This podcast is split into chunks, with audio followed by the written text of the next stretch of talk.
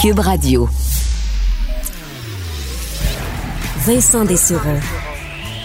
Un animateur pas comme les autres. Il explique et démystifie. Il couvre tous les angles de l'actualité. Cube Radio. Il pense, il analyse, il commente, il partage. Vincent Dessureau. Cube Radio. Bon après-midi, bienvenue à l'émission. Ben oui, c'est moi, Vincent Dessureau, qui est de retour euh, quelques jours avant Mario, qui euh, poursuit ses vacances euh, tranquillement, sera de retour sans faute avec nous lundi. Donc, c'est moi qui prends la relève d'ici là. J'espère que vous avez passé un beau temps des fêtes dans les circonstances. Je vous souhaite une, la, bonne année. C'est encore le temps. On peut encore faire ça pendant quelques jours. et on va souhaiter ben, que les choses s'améliorent. on s'entend. De la patience aussi pour les prochaines semaines. C'est plate, hein? C'est plate le confinement, euh, le, le, le, voyons, le curfew, hein, comment on appelle, le couvre-feu, hein, des mots qu'on retrouve et qu'on aurait espéré oublier plus longtemps. Euh, moi, dans le temps des fêtes, ben écoute, j'ai eu la COVID. Écoutez, euh, c'est, c'est, le cas. Bien content d'ailleurs de n'avoir pas, semble-t-il, donné la COVID à personne, mais je l'ai eu, ce qui a fait ben, que j'ai passé Noël en confinement et ensuite, dès que je suis sorti autour du 29 décembre, ben là, enfin libre et tout de suite après, ben non, on n'est plus libre euh, confinement pour tout le monde en raison de la situation sanitaire. On a d'ailleurs aujourd'hui près de fait 14 500 cas, 21 décès. Euh, c'est des hospitalisations aujourd'hui qui euh, font encore un bon 196 personnes hospitalisées de plus. ça fait un total de près de 1600 personnes hospitalisées. Quand on s'est laissé au mois de décembre, on ne se serait pas imaginé des chiffres pareils pour commencer l'année. Alors ça, c'est très inquiétant. Ce qui amène aujourd'hui une série de nouvelles annonces, entre autres l'isolement qui passe à 5 jours pour plusieurs, les tests PCR qui seront restreints. Donc, euh, pour la majorité des gens, les tests PCR, il faudra oublier ça. On va en parler d'ailleurs tout au long de l'émission. Pour l'instant, on rejoint nos collègues de 100 Nouvelles. C'est le moment de joindre notre collègue Vincent Dessureau à Cube Radio. Bonjour Vincent. Bonjour Raymond. Alors parlons de ces nouvelles règles annoncées aujourd'hui. Euh, isolement, cinq jours au lieu de dix. Qu'est-ce que tu en penses? Euh, il y a beaucoup de choses quand même aujourd'hui hein, qu'il faut, faut s'adapter. Hein. A une constante adaptation sur les règles par rapport à la COVID. Euh, bon, le, 5 jours, euh, c'était attendu, je pense. On arrive, bon, on suit finalement les États-Unis. À plusieurs endroits dans le monde, on passe à 5 jours. Moi, ce qui m'inquiète, Raymond, c'est que j'ai eu la COVID pendant le temps des fêtes, euh, passé mon Noël en isolement, malade avec la COVID. Et euh, moi, je fais partie de ceux qui disent euh, qu'ils sont jamais malades. J'ai jamais pris congé au travail, jamais pris congé à l'école, euh, la grippe, le rhume, il n'y a pas de problème. Je fais partie de ces gens-là, chanceux en général. Et mais pas avec la COVID. La COVID, malgré les deux doses de vaccin, j'ai été asymptomatique trois jours, ensuite fièvre pendant deux jours, ce qui m'amène à cinq jours. Et ensuite, fatigue, mais beaucoup de personnes qui ont eu un micron vont vous dire la même chose fatigue extrême pendant au moins trois jours euh, qui m'amenait un peu comme si tu reviens toujours d'une journée de ski, là, fatigué, euh, rien, rien complètement invalidé par ça. Et une de mes inquiétudes du cinq jours, c'est ça. C'est qu'on se retrouve avec des gens qui vont euh, plus être fiévreux, euh, qui vont appeler leur patron, vont dire ben, T'as-tu des symptômes? Ben non, je suis juste fatigué. Voilà, la fatigue, regarde, je rampe, ça va, ça va passer. Et euh, moi, euh, coincé dans ma fatigue pendant quelques jours, je fouillais beaucoup sur, euh, sur la COVID. Qu'est-ce qu'on fait quand on a cette fatigue-là très grande causée par la COVID? Et plusieurs disaient, ben, il faut se reposer, il faut pas lutter contre ça, il faut prendre le temps qu'il faut, il faut pas que ça se développe en COVID long, il faut pas que ça se développe en fatigue chronique. Donc, il faut prendre le temps qu'il faut. Et j'ai une inquiétude que certains travailleurs euh, poussent la machine, sortent un peu trop tôt, prennent pas le temps qu'il faut pour se reposer. Dans le système de santé aussi, qu'on ressorte des gens, euh, gens qu'on leur enlève leurs vacances, qui sont fatigués et qu'on les ramène au travail un peu trop vite et que ça, ça se poursuive ensuite avec des symptômes de la COVID longue. Ça, ça fait partie des inquiétudes pour moi. C'est quand même assez spécial, hein, le nombre de personnes qu'on connaît tous et à quel point les symptômes varient d'une personne à l'autre. Une part de la fatigue, d'autres personnes n'en ont pas. Euh, euh, c'est vraiment tout un défi. Oui, il y a un peu les, montagnes russes aussi. Ça, ça m'inquiète parce qu'il y en a plusieurs, moi, dans mon entourage, qui disent ben, à un moment donné, ça va bien. À un moment donné, le lendemain, ça va moins bien. Après ça, ça va bien à nouveau. Après ça, ça va moins bien. Et ça, ça peut être très pour les symptômes. Ben oui, on pense qu'on est guéri après quelques jours. On retourne au travail. Finalement, on recommence à faire de la fièvre. Euh, y a Je comprends qu'on est dans une situation de crise. On est rendu vraiment à des moyens un peu désespérés là, de garder des gens au travail. Alors, on comprend. mais il faudrait être très clair avec les gens que le 5 jours, c'est pas pour tout le monde. C'est pour les doubles vaccinés. Et après cinq jours, il faut ne plus avoir de symptômes ou du moins des symptômes en forte régression. Il faut rester loin des gens. Il faut garder notre masque, être à deux mètres. Et ça, j'ai l'impression que pour certains, on va se dire, ben maintenant, c'est cinq jours. Euh, puis on retourne au travail après cinq jours et on est, on est immunisé, alors que ce sera malheureusement pas le cas pour tout le monde. Ce sera peut-être pas suivi religieusement, effectivement. L'autre grosse annonce de Québec aujourd'hui concerne les tests PCR qui sont, qui sont désormais réservés à certains groupes uniquement. Euh, est-ce qu'il y avait une autre avenue? Euh, ouais, j'ai l'impression que non. Hein. Euh, on voyait le système, qu'on parle de système un peu qui s'effondre, quoi que le système fonctionnait, mais il était complètement surchargé. Donc la façon de faire, de se faire tester, ça fonctionnait plus. Là. Se retrouver dans des files d'attente incroyables, essayer de trouver des tests et des, des rendez-vous, c'était rendu mission impossible pour plusieurs. Donc on réserve ces tests-là aux gens qui en ont le plus besoin, personnel de la santé, des gens qui sont plus à risque. ben c'est bien. Là. On avait carrément plus le choix, mais on est encore là dans des techniques, des façons de faire. J'ai l'impression un peu que notre muraille, là, dans notre château fort, la muraille a cédé. Là. Et là, on s'est, on est retrouvé dans la, deuxième ou dans le château, de sorte qu'on a moins, de, moins d'options. Et ce qu'on perd surtout avec ça, ben, c'est les données. Là. Données de cas, qui étaient un peu le premier signe de savoir que bon, ben, la pandémie monte, la pandémie régresse, on est stable. Ça, on n'aura plus ça. Et ça devrait être compensé parce que ce sont des chiffres qui étaient très importants. Euh, et on devra miser sur les chiffres dans les hôpitaux. Euh, et ça, ça devrait être plus précis parce que présentement, on a un portrait qui est, euh, ben, qui est pas tout à fait précis. On a des cas de COVID dans les hôpitaux.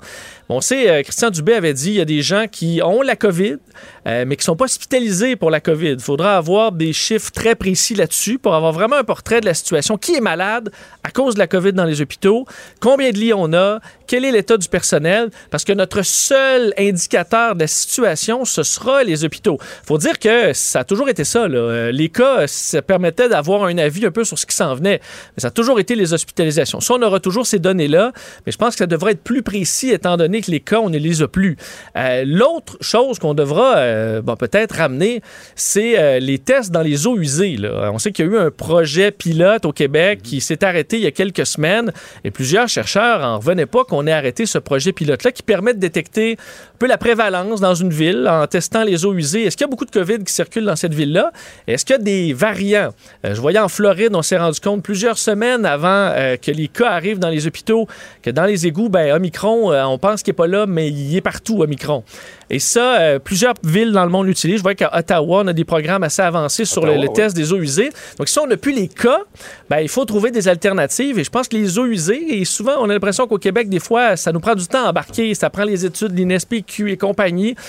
ça peut être un moyen, un peu le canari dans la mine, de voir, ah, ben là, attention, dans cette ville-là, on a un nouveau variant qui s'installe.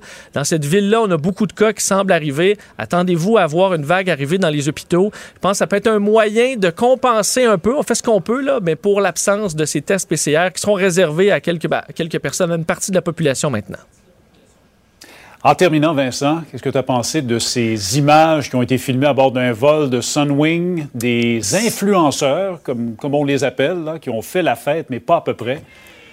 J'en reviens pas, euh, Raymond. Je pense que beaucoup de Québécois en revenaient pas euh, de voir euh, ces, ces, ces, adultes, faut dire. Là. Tu sais, j'ai des jeunes qui vont à New York pour la première fois à 15 ans au secondaire, qui font la, qui mettent le trouble dans l'autobus. C'est une affaire. Là. là, on est en avion.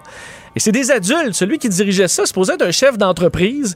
Euh, euh, et, bon, écoute, on a perdu complètement le contrôle d'un avion dans l'espace aérien euh, nord-américain. C'est vraiment, vraiment, vraiment inhabituel. C'est pas supposé se passer comme ça. Et là, il y a plein de questions que ça soulève. D'un, sur ces gens-là, bon, on comprend. Dans quel monde vivent ces jeunes-là? Est-ce qu'ils sont pas habitués de voyager? Je voyais que l'organisateur semblait voir le fait de se rendre en avion au Mexique comme une espèce de grand fait d'armes, un accomplissement incroyable des vols qui vont au Mexique tous les jours. La majorité des Québécois ont, déjà fait des, vols du genre. Je comprends que c'est un vol loué, là, mais bon, euh, on appelle la compagnie, on s'entend et ensuite on parle. C'est pas si, un si grand exploit. C'est peut-être des gens pas habitués de voyager, qui connaissent pas euh, les façons de voyager comme un adulte. Mais là où il y a des grandes questions, c'est Sunwing. Du côté de la compagnie, comment on a géré ça? J'ai plusieurs euh, questions là-dessus. Je m'intéresse beaucoup à l'aviation. Les agents de bord, faut dire, font un métier pas facile. J'ai énormément de respect pour leur travail. Mais que les agents de bord, on dit, se retrouvent à l'arrière de l'avion, abandonne carrément l'avion euh, ou la sécurité, c'est pas supposé. C'est supposé avoir un agent de bord qui dit à peu tout le monde, on s'assoit tout de suite. Sinon, on déroute l'avion, aux États-Unis euh, et on vous laisse aux autorités. Vous allez passer votre nuit en prison plutôt que sur une plage à Cancun. Généralement, ça a un bon effet. Si ça s'est fait et que les gens dans l'avion s'en foutaient complètement, ben là, ça va au pilote. Est-ce que le pilote a euh, souhaité euh, bon, dérouter l'avion ou pas? Ça, c'est une question qui va être intéressante. Et si le pilote souhaitait dérouter l'avion, ben là, est-ce que c'est Sunwing qui s'est objecté pour peut-être une question d'argent? Ça coûte extrêmement cher dérouter un appareil aux États-Unis ou ailleurs. on doit ben, immobiliser l'appareil pendant de nombreuses heures. On peut imaginer si on veut faire arrêter tout le monde, c'est éternel. L'avion devait assurément revenir de Cancun avec des passagers. On est obligé de les reporter. Les compagnies en arrachent en ce moment financièrement. Donc, pour la facture là, trop grande, est-ce qu'on a préféré accepter l'inacceptable? Euh, il y a une question là qui m'intéresse. Transport Canada est sur le dossier. Ça va être intéressant de voir parce que c'est pas euh, pas habituel pour des compagnies de tolérer là, de perdre carrément le contrôle de vol comme ça, sachant qu'on voit cette femme qui fumait euh, la vapoteuse, ça aurait pu déclencher des alarmes, ça aurait pu être très dangereux.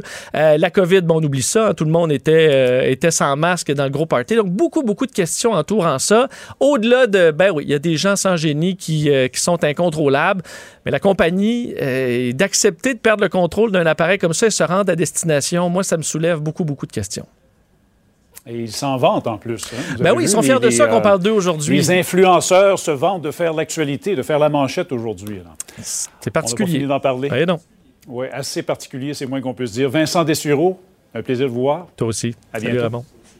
Bonjour Carl. Bonjour Vincent. Tu te joins à nous euh, et tu seras là cette semaine pour ben faire, euh, faire les, les, les, nouvelles. Il faut dire que c'est une journée quand même assez chargée euh, en nouvelles. Oui.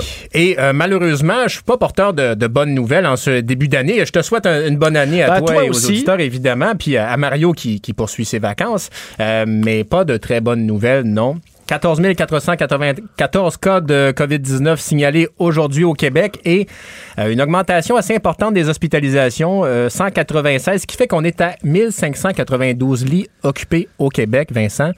On a passé euh, l'étape donc pour enclencher une nouvelle phase euh, dans les de délestage. De délestage. on... est rendu déjà dans les phases critiques. c'est ce qui est, vraiment inquiétant parce que des bons comme ça, comme on a fait aujourd'hui, on peut pas en faire encore pendant 10 jours. Ben non, parce que les lits sont tout simplement pas au rendez-vous pour l'instant. Et euh, dans les commentaires, l'un de ceux qu'on écoute souvent depuis qu'on entend souvent depuis le début de la pandémie, Mathieu Simon de l'Institut universitaire de cardiologie et pneumologie de Québec, qui est aux soins intensifs là-bas, il dit que ça recommence à ressembler à de la médecine de guerre, ce qu'on fait.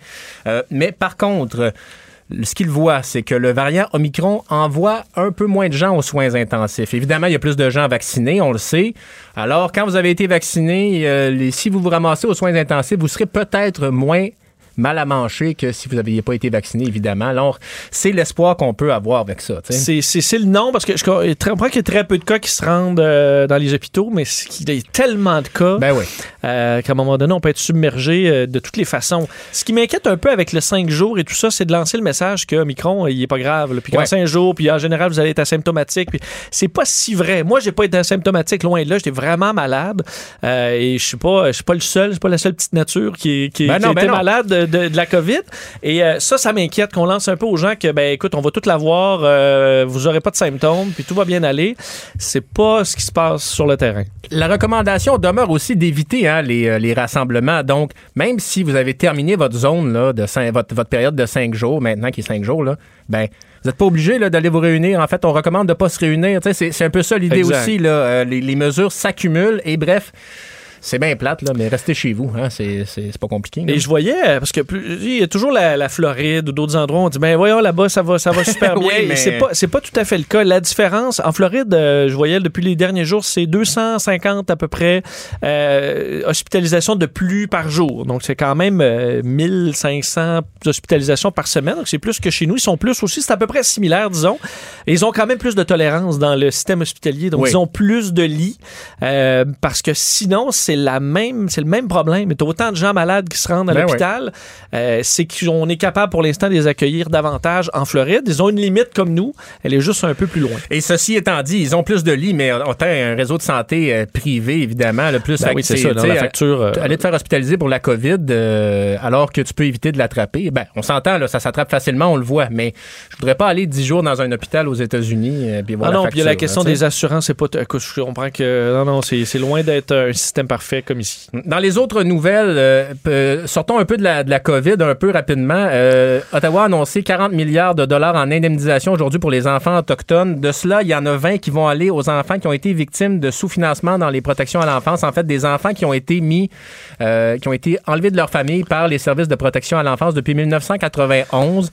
Donc, il y a bien entendu 40 milliards. 40 milliards. Donc, un premier 20 milliards en indemnisation aux enfants qui ont été retirés de leur famille depuis 1991. On sait que le taux de placement, c'est démesuré comment il y a des enfants qui vont être placés par rapport à la population autochtone. Dans les communautés autochtones, ça frappe beaucoup plus. Alors, 20 milliards pour indemniser et 20 milliards aussi pour améliorer les services à la petite enfance au cours des cinq prochaines années comment on peut faire justement pour garder les enfants le plus longtemps possible dans les familles, puis s'assurer que leurs besoins, euh, on répond à leurs besoins. Mais donc 40 milliards qui sont annoncés aujourd'hui, euh, c'est un montant impressionnant. je est-ce qu'on a un nombre de personnes que ça ben, touche ça doit donner un montant quand même substantiel par personne? J'ai lu que euh, un, des, un des requérants dit que le minimum, je pense que c'est Justin Picard qui a dit ça, que le minimum qu'un enfant devrait recevoir, c'est 40 000 idéalement, le, seuil minimum. Maintenant, il faut encore que cette entente... Niveau de gravité, après ça, ça ben peut monter. Il faut que l'entente soit approuvée par les tribunaux. Ce n'est qu'une annonce pour l'instant, mais tout de même, on parle d'un plancher qui serait à 40 000 d'indemnisation, puis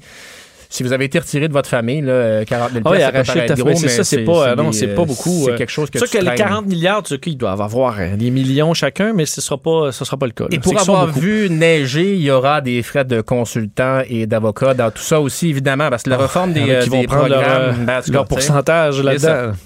C'est sûr. Merci, Carl. On te retrouve tantôt. On va faire le tour des nouvelles plus complet. Soucieux de bien comprendre tous les enjeux, il vous montre l'autre côté de la médaille. Vincent Dessereau. Alors, euh, il y a énormément de nouvelles qui font jaser aujourd'hui. Parmi euh, celles-là, ben, c'est l'isolement qui passe de 10 à 5 jours. Mais il faut vraiment faire attention quand on dit ça, parce que c'est pas pour tout le monde. Euh, le 5 jours, c'est pour les doubles vaccinés. c'est pour ben, des gens qui n'ont plus de symptômes ou qui ont des symptômes en régression, selon ce que je peux comprendre. Donc, la situation s'améliore, plus de fièvre, par exemple. et ça permettra de ramener des gens au travail un peu plus tôt parce que, ben, dans bien des cas, on est en pénurie de personnel. Il y a trop de gens qui sont en isolement et on avait en quelque sorte, selon ce qu'on peut comprendre, selon la santé publique, plus le choix. Euh, ça suit la Colombie-Britannique, l'Alberta, l'Ontario, la Saskatchewan, euh, les États-Unis également qui ont fait passer de 10 à 5 jours cette période d'isolement pour les personnes doublement vaccinées qui ont eu un test positif à la COVID-19. La question des tests PCR aussi qui est arrivée aujourd'hui, qui seront restreints. Donc, euh, les tests PCR, ce ne sera plus pour tout le monde. Pour parler de ces deux mesures quand même importantes lancées aujourd'hui, on rejoint professeur en économie de la santé à l'Université Laval, chercheuse en santé des populations et pratiques optimales en santé, Maude Laberge. Madame Laberge, bonjour. Bonjour. Euh, bon, vous qui êtes en pratique optimale, euh, j'ai l'impression qu'on n'est plus dans l'optimal en ce moment. Là, on est dans les situations où les décisions un peu de dernier recours. Est-ce que je me trompe? Euh, non, effectivement, on est on est dans des situations où on est on sait que ce qu'on fait n'est pas ce qui est idéal pour euh, freiner la propagation euh, du variant Omicron, mais qu'on a d'autres d'autres préoccupations aussi de, de continuer à faire fonctionner l'économie, nos services de manière générale, donc de réduire cette période euh, de 10 à 5 jours euh, est, une, est, une, stratégie dans ce sens-là. Vous en pensez quoi de cette mesure-là? Donc, est-ce que 5 jours, c'est. Euh, parce qu'on n'est pas passé de 10 à 7, là, on est vraiment passé de, de couper ça de moitié. est-ce que mm-hmm. ça risque pas d'amener des gens encore contagieux dans des milieux de travail, de faire finalement plus de, de, de mal que de bien, ou on est à peu près sûr que ça, ça va aider? Mais comme j'ai dit, c'est vraiment pas idéal. Ce qu'on voit, ce qu'on a vu dans les dans les études euh, jusqu'à présent qui sont sorties par rapport à la, à la période de contagiosité, euh, celles qu'on a sont, sont, essentiellement sur les variants précédents, la alpha, delta, puis euh, puis que euh, chez les gens vaccinés, donc il y avait euh, autour de 80% euh, des personnes qui ne sont plus contagieux au jour 5. Mais ça reste qu'il y a quand même une proportion qui l'est encore, d'une part. Puis, comme j'ai dit, c'est pour les gens doublement vaccinés, mais on a à peu près pas de données euh, pour le variant Omicron. La seule étude qui est sortie a tellement peu de personnes que c'est pas vraiment fiable, même si ça va aussi dans la même direction, mais euh, je pense qu'il y avait comme 23 personnes dans l'étude, donc c'est dur de, de, tirer des conclusions par rapport à ça. Parce que euh, il faut, euh, dans l'idéal, si on suit toutes les procédures, oui, euh, quelqu'un doublement vacciné après cinq jours, plus de symptômes ou des symptômes qui, qui régressent, se retourne au travail, mais avec un masque, tient ses distances comme on le mhm. demande. dans la réalité, ce sera peut-être pas toujours ça. J'ai l'impression que certains patrons vont dire ben là, t'es correct, là, reviens, t'as fait ton cinq jours, même si d'autres vont dire ben là, je suis pas sûr, je me sens encore un peu croche. Est-ce qu'il n'y a pas ce risque-là que certains euh, patrons ne comprennent pas que c'est pas pour tout le monde, ce cinq jours-là? Mais ben, d'une part, je dirais que le, télétravail qu'on doit continuer à être euh, préconisé, c'est-à-dire que c'est vraiment seulement pour des gens qui ont besoin d'être sur place qui reviendraient au travail. Euh, il y a, oui, il y, a un, risque qu'il y de la pression. En même temps, je pense que le risque pour les, les, employeurs est, aussi grand. Enfin, il y, a, il y, a, un risque aussi pour les employeurs d'avoir une éclosion dans le milieu de travail. Donc, ils ont aussi intérêt à faire attention à vouloir amener trop rapidement des personnes qui iraient encore symptomatiques, par exemple, qui, encore, euh, qui ne répondraient pas aux critères. Puis aussi à faire appliquer, euh, c'est-à-dire le port du masque, la distanciation euh, par quelqu'un qui, qui, reviendrait au travail après cinq jours. dans une situation, ça, ça, serait encore plus préférable si on pouvait utiliser des tests rapides avant de remettre ces gens-là dans leur milieu de travail, c'est-à-dire au jour 5, voir est-ce qu'ils sont encore contagieux ou pas. Euh, s'ils testent euh, positif, ils ne devraient pas revenir. Puis s'ils testent négatif, on pourrait dire que ça serait une, couche additionnelle de protection. C'est vrai parce que les tests rapides, ça dit beaucoup sur la contagiosité justement. Donc, ce serait une bonne façon de mm-hmm. s'assurer qu'effectivement, on ne l'est plus contagieux, mais on manque de tests. Euh, oui, donc ça c'est le problème, c'est qu'on n'a pas suffisamment de, tests antigéniques rapides pour pouvoir les utiliser dans toutes les les situations dans lesquelles on, il serait très bénéfique de pouvoir les utiliser. Euh, donc, j'espère, euh, le gouvernement euh, québécois en a, en a, fait une commande récemment qui devrait arriver dans les prochaines semaines. Donc, j'espère qu'ils voudraient les utiliser dans, dans un contexte comme celui-là de retour au travail après cinq jours. Il y en a suffisamment, s'il y en a. Je disais que vous intéressez à vous étudiez les pratiques optimales en santé? Est-ce que, de façon optimale, quelqu'un de malade, euh, il n'est pas mieux de prendre un peu plus de jours pour se reposer que de se pousser, disons, au travail? Moi, je disais, j'ai eu la COVID, j'ai une grande fatigue après les symptômes classiques de fièvre et tout ça. C'était une fatigue importante qui était là pendant quelques jours, qui peut être vue comme moi. C'est plus un symptôme, c'est juste que tu es fatigué, mais botte-toi le cul un peu. Euh, est-ce que ça risque pas de causer des problèmes, ça, de, combattre un peu trop euh, ou de retourner au travail trop vite pour certains? Mais je, pense que l'enjeu, c'est que quand on regarde euh, plusieurs secteurs d'activité, c'est qu'on a dû réduire énormément les services à cause du fait qu'on a tellement de cas. Donc, si on n'avait pas une explosion de cas comme ce qu'on comme c'est le cas en ce moment, la situation actuelle, on pourrait dire effectivement aux gens, ben restez euh, chez vous dix jours, on veut tout ça, mais là on a vu, euh, par exemple, je regarde dans l'industrie de l'aviation, des milliers de vols qui ont été annulés euh, parce que le personnel était absent à, cause de la COVID. Donc, je veux dire, ça affecte pas seulement notre, notre, système de santé. On sait que dans les forces policières, chez les pompiers, etc., on a moins de personnes présentes parce que euh, les gens ont la COVID ou sont en retrait préventif. Et donc, à un moment donné, on, a des euh, euh, on a des risques de ne pas être capable de desservir la population sur, d'autres services essentiels. On, a déclaré aussi, le gouvernement a décidé de fermer les, commerces le, dimanche, plusieurs dimanches de suite. Ben, c'est pas tant pour éviter des éclosions le dimanche que parce qu'on n'a pas le personnel. Euh. donc, c'est pour donner du répit au commerce. C'est pour c'est vraiment un problème de, pénurie de main d'œuvre, euh, de, l'absentéisme pour la maladie. C'est sûr que euh, chaque employeur a à en gérer de façon normale quotidienne, mais là on en a tellement que ça devient problématique pour le roulement des opérations. Euh, parce que pour le personnel de la santé euh, également, euh, il y a une inquiétude parce que ces gens-là sont fatigués. Là, on leur a appris mhm. récemment que ben, les vacances pour plusieurs, c'est annulé, alors que certains pouvaient prendre une période de repos en, janvier ou dans les prochains mois. On va dire, ben non, vous restez au travail, vous avez franchi, vous avez traversé toutes les vagues et vous n'avez pas de vacances. Et si vous avez la COVID, ben là, dès que vous vous sentez mieux, on retourne au travail. Ou si vous êtes asymptomatique, ben mettez-vous un masque N95, puis dans certains cas, on va vous ramener au travail aussi. Euh, j'ai peur que certains employés, ce soit peut-être la goutte de trop. On préfère en avoir peut-être moins que des gens qui vont carrément être, euh, qui vont casser à cause de ça, à dire ben là, euh, je peux même pas au moment où là je suis malade, ben passer un peu le flambeau puis prendre du temps pour moi pour me remettre sur pied. Euh, mais je, je pense que c'est effectivement euh, c'est tout un défi dans le réseau de la santé parce qu'on avait déjà un, problème de capacité. Puis effectivement, le personnel est épuisé. En ce moment, je pense que ce qui a été annoncé par le, gouvernement, euh, le décret a, été comme une douche froide pour pour beaucoup de monde qui qui est beaucoup de personnel épuisé.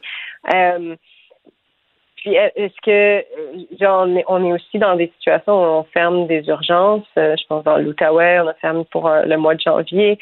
Euh, on a du délestage. Le CHU de Québec est à 56% de ses activités chirurgicales électives. Donc, on est en train de réduire de beaucoup les services pour la population. il y a puis on étire les gens qui sont encore qui sont encore là dans le réseau, on, on a un risque d'être dans une spirale de, de plus on, on, en demande aux gens qui sont encore là, plus on en perd, puis plus on en perd, plus on en demande aux gens qui sont encore là. Euh, ça, ça, exige de, de, trouver des solutions euh, euh, beaucoup plus, je, veux dire, innovantes que, que de forcer les gens qui sont là à continuer à travailler.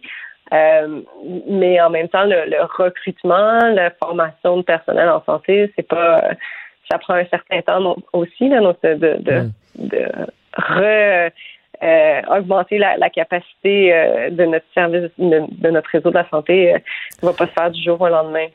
L'autre grande annonce aujourd'hui, c'était sur les tests PCR. Euh, on sait que c'était un combat, mhm. un parcours du combattant, avoir un test PCR pour les, euh, les Québécois mhm. depuis plus, au moins deux semaines maintenant.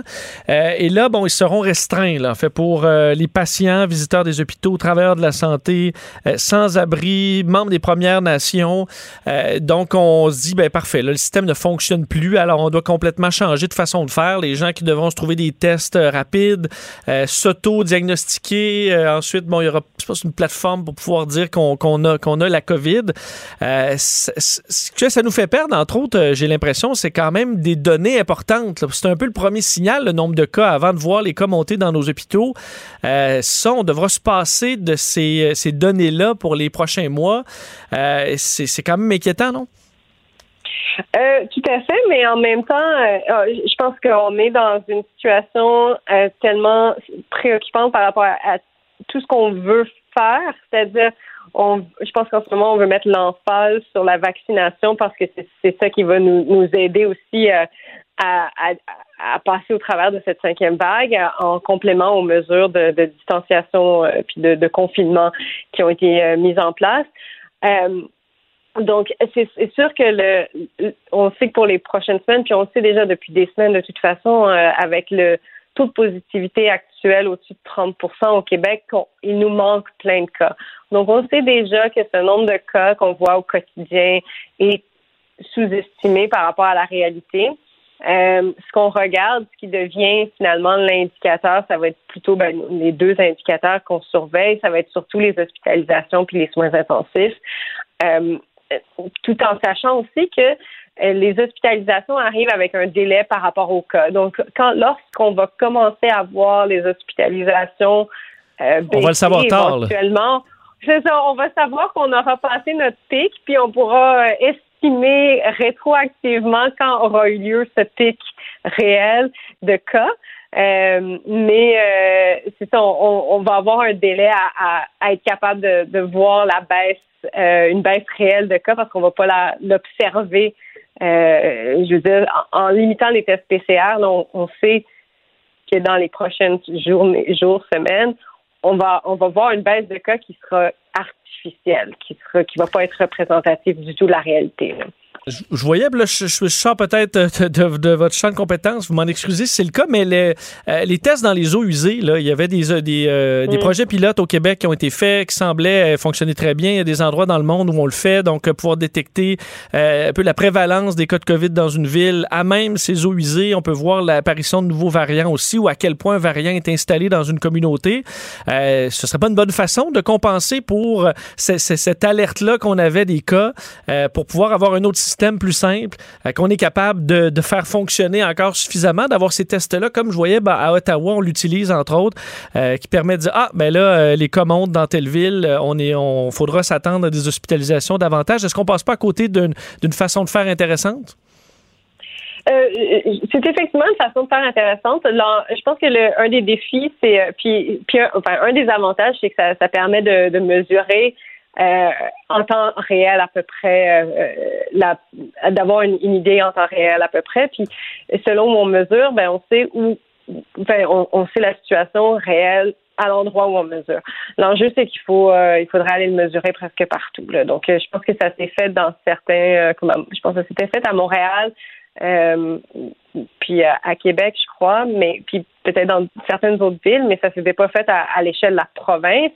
Puis c'est là où c'est un défi si on veut savoir euh, la répartition géographique. Mais en même temps, ça peut être un, outil complémentaire dans le sens où c'est c'est pas les mêmes ressources qui sont euh, euh, c'est pas les mêmes personnes qui travaillent là-dedans. Puis, puis effectivement, c'est pas mon, champ de compétence l'analyse des eaux usées là, mais mais, mais c'est effectivement une, une, façon de mesurer la, la prévalence. Mais votre avis était vraiment intéressant sur la situation quand même en général. Je terminerai là-dessus. Euh, vous pensez quoi de où, est le Québec euh, aujourd'hui, euh, aujourd'hui le, 4 janvier? Est-ce que on, tranquillement on va s'en sortir ou on n'a on a rien vu encore?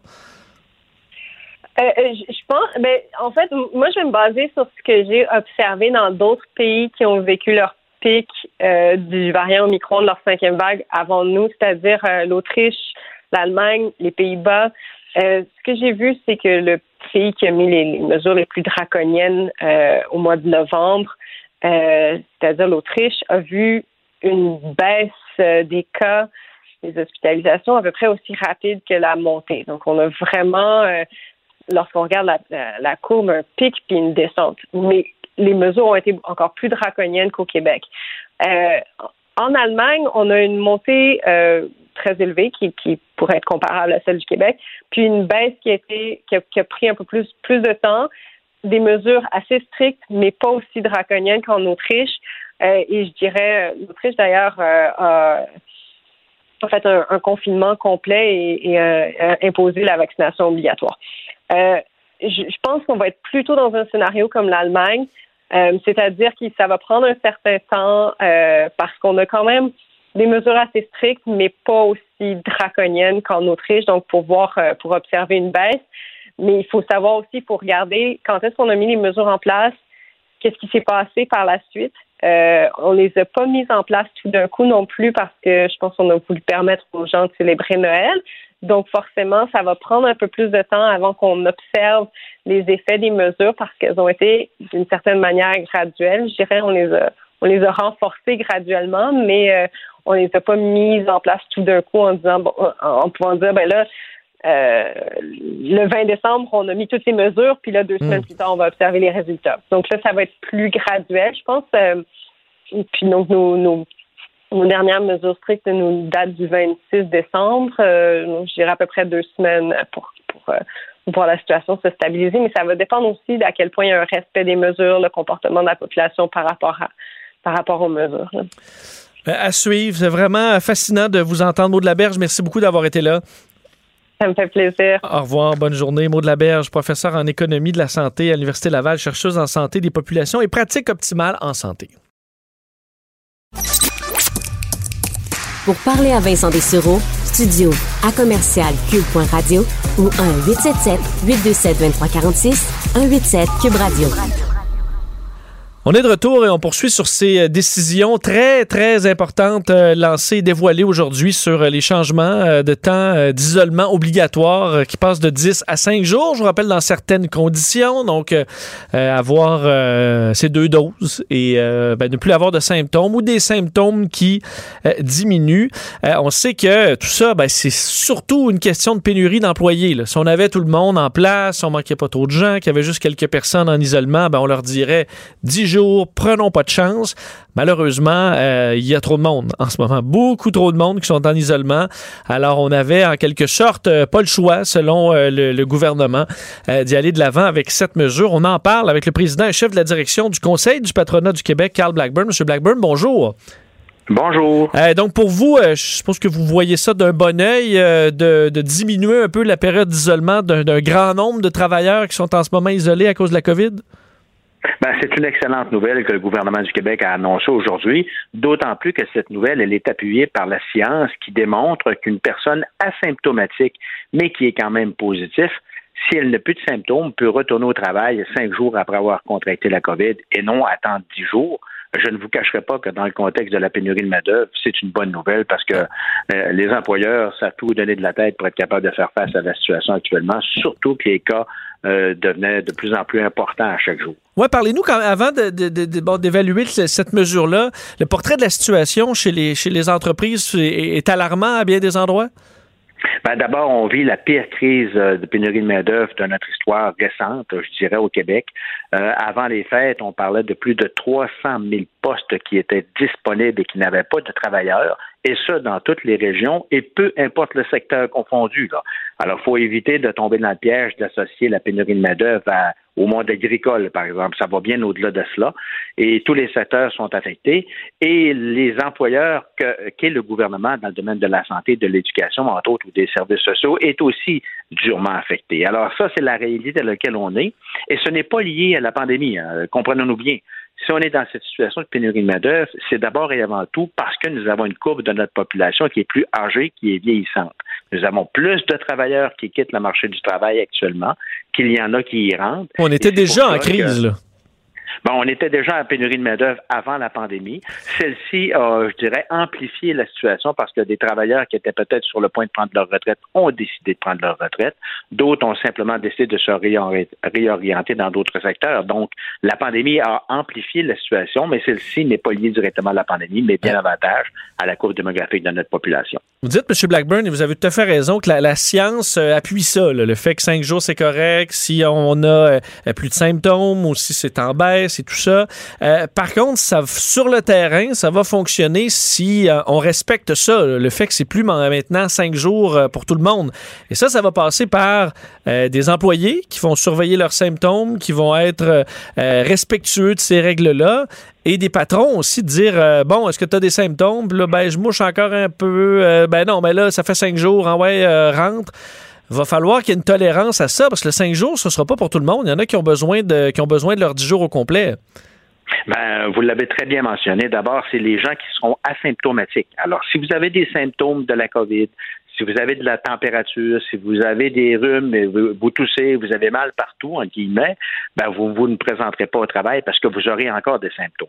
Les annonces d'aujourd'hui concernent des gens qui ont testé positif à la COVID et qui sont asymptomatiques, donc qui n'ont aucun symptôme. Alors, ces gens-là peuvent retourner sur le lieu du travail en portant bien évidemment le masque, en respectant la distanciation de deux mètres. Et ce n'est pas dangereux pour leur santé et ce n'est pas dangereux pour la santé de leurs collègues. Alors ça, je pense que c'est important de le rappeler également.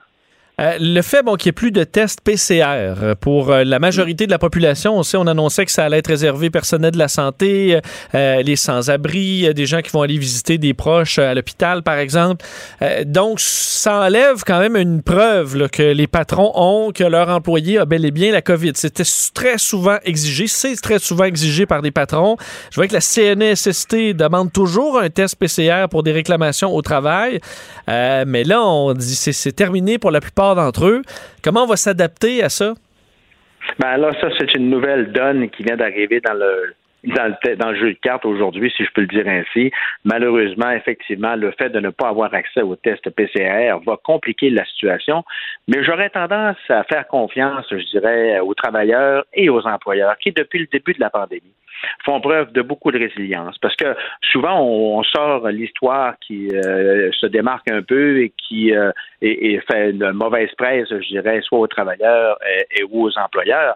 Mais en général, dans la vaste majorité des cas, et les employeurs et les travailleurs respectent les consignes, respectent, euh, je dirais, les mesures qui sont proposées par la santé publique et font preuve de beaucoup de résilience. Et moi, je suis convaincu que dans ce qui s'en vient devant nous dans les prochains jours, les prochaines semaines, ce sera encore la vaste majorité des cas qui vont faire preuve de résilience, de s'adapter, de respecter, je dirais, la situation dans laquelle on est. Mais on voyait, M. Blackburn, dans les files d'attente interminables pour les tests PCR dans les derniers jours, encore des gens qui disaient ben, c'est mon patron qui m'oblige à avoir un test PCR, euh, on m'oblige, on m'oblige, si je veux rentrer au travail, je suis obligé d'en avoir un. Euh, il y a quand même des patrons qui, qui, euh, qui, imposaient ça alors que la santé publique disait ben non, ne faites pas de test PCR à moins d'être symptomatique. Mais si un patron ne demandait pas à un employé qui n'est pas vacciné, par exemple, d'avoir une preuve vaccinale ou ne le demandait pas, mais il mettrait à risque la santé des, autres collègues. Alors, le lieu du travail, c'est un lieu qui respecte l'environnement, qui respecte la santé des travailleurs, et on doit être capable de prouver qu'on a soit qu'on n'est pas porteur de la COVID ou que nous sommes doublement vaccinés. Alors, à partir du moment où les gens ont un passeport vaccinal et qui sont doublement vaccinés, ben, c'est clair que ça vient renforcer la sécurité du lieu du travail. Des gens qui euh, se reverraient exiger de leur employeur de présenter un test PCR, c'est parce que ces gens-là ne sont pas vaccinés.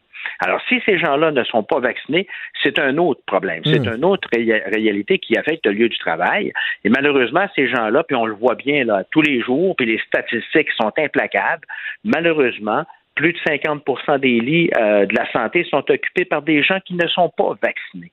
Donc, la prochaine question qu'on doit se poser, étant donné qu'on est en mesure d'urgence sanitaire, le gouvernement du Québec a la capacité et la possibilité d'imposer la vaccination à tout le monde, je pense que comme société, nous sommes rendus à cette étape et le gouvernement du Québec devrait imposer la vaccination pour protéger notre société en général, mais également cette vaccination doit être également partout à travers la planète parce qu'on le voit bien, tant que les, populations plus pauvres n'auront pas accès au vaccin, on va se retrouver dans une situation où on va malheureusement fragiliser nos sociétés, nos économies et notre développement euh, collectif.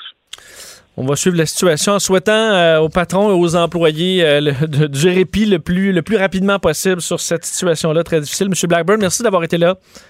Ben, merci à vous de m'avoir reçu. C'était bien gentil et je vous souhaite une excellente année 2022. Merci. Beaucoup de santé et de la prospérité. Je vous souhaite la même chose. Carl Blackburn, président-chef de la direction du Conseil du patronat du Québec. Cube Radio.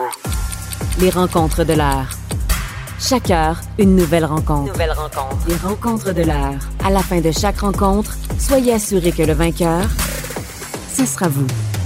Cube Radio. Une radio pas comme les autres. Très content de la retrouver en cette euh, nouvelle année. Nada Boumefta, avocate en droit criminel et protection de la jeunesse. Bonjour Nada. Bonjour Vincent, bonne nouvelle année. Euh, oui, toi aussi, tu passais de, de belles fêtes malgré, malgré la situation sanitaire plus difficile? C'est un peu la grosse question à tous. Hein. Ça a été difficile et malheureusement, euh, pas comme le temps des fêtes qu'on aurait souhaité, ça c'est sûr et certain. Bon, on se hmm. reprendra, on l'espère en 2023, parce que l'an dernier, on se disait on va se reprendre en, 2020, en 2021. Finalement, ça n'a pas, pas, été le cas. On va souhaiter ça le plus rapidement possible. Euh, Nada, dans ceux qui n'aident pas là, à sortir de cette crise-là, il y, a des, y a plusieurs personnes qui respectent pas les règles euh, sanitaires et autres. Et là, euh, une des histoires qui a fait tellement jaser partout au Québec depuis ce matin, ce sont ce, ce groupe qui a nolisé un avion de Sunwing pour se rendre à Cancun, un groupe d'influenceurs euh, et qui ont euh, carrément pris le contrôle de l'avion, fait un party à la grandeur de l'appareil, buvant de l'alcool, utilisant de la cigarette électronique euh, malgré les interdictions, ben, évidemment des règles établies. c'est particulier cette histoire-là et là on se dit bon, ces gens se sont filmés, ont publié les images sur les réseaux sociaux. Est-ce qu'ils sont dans le trouble, Nada? Ben absolument. Je pense qu'il y a des questions qui doivent euh, se poser, des enquêtes qui doivent être faites.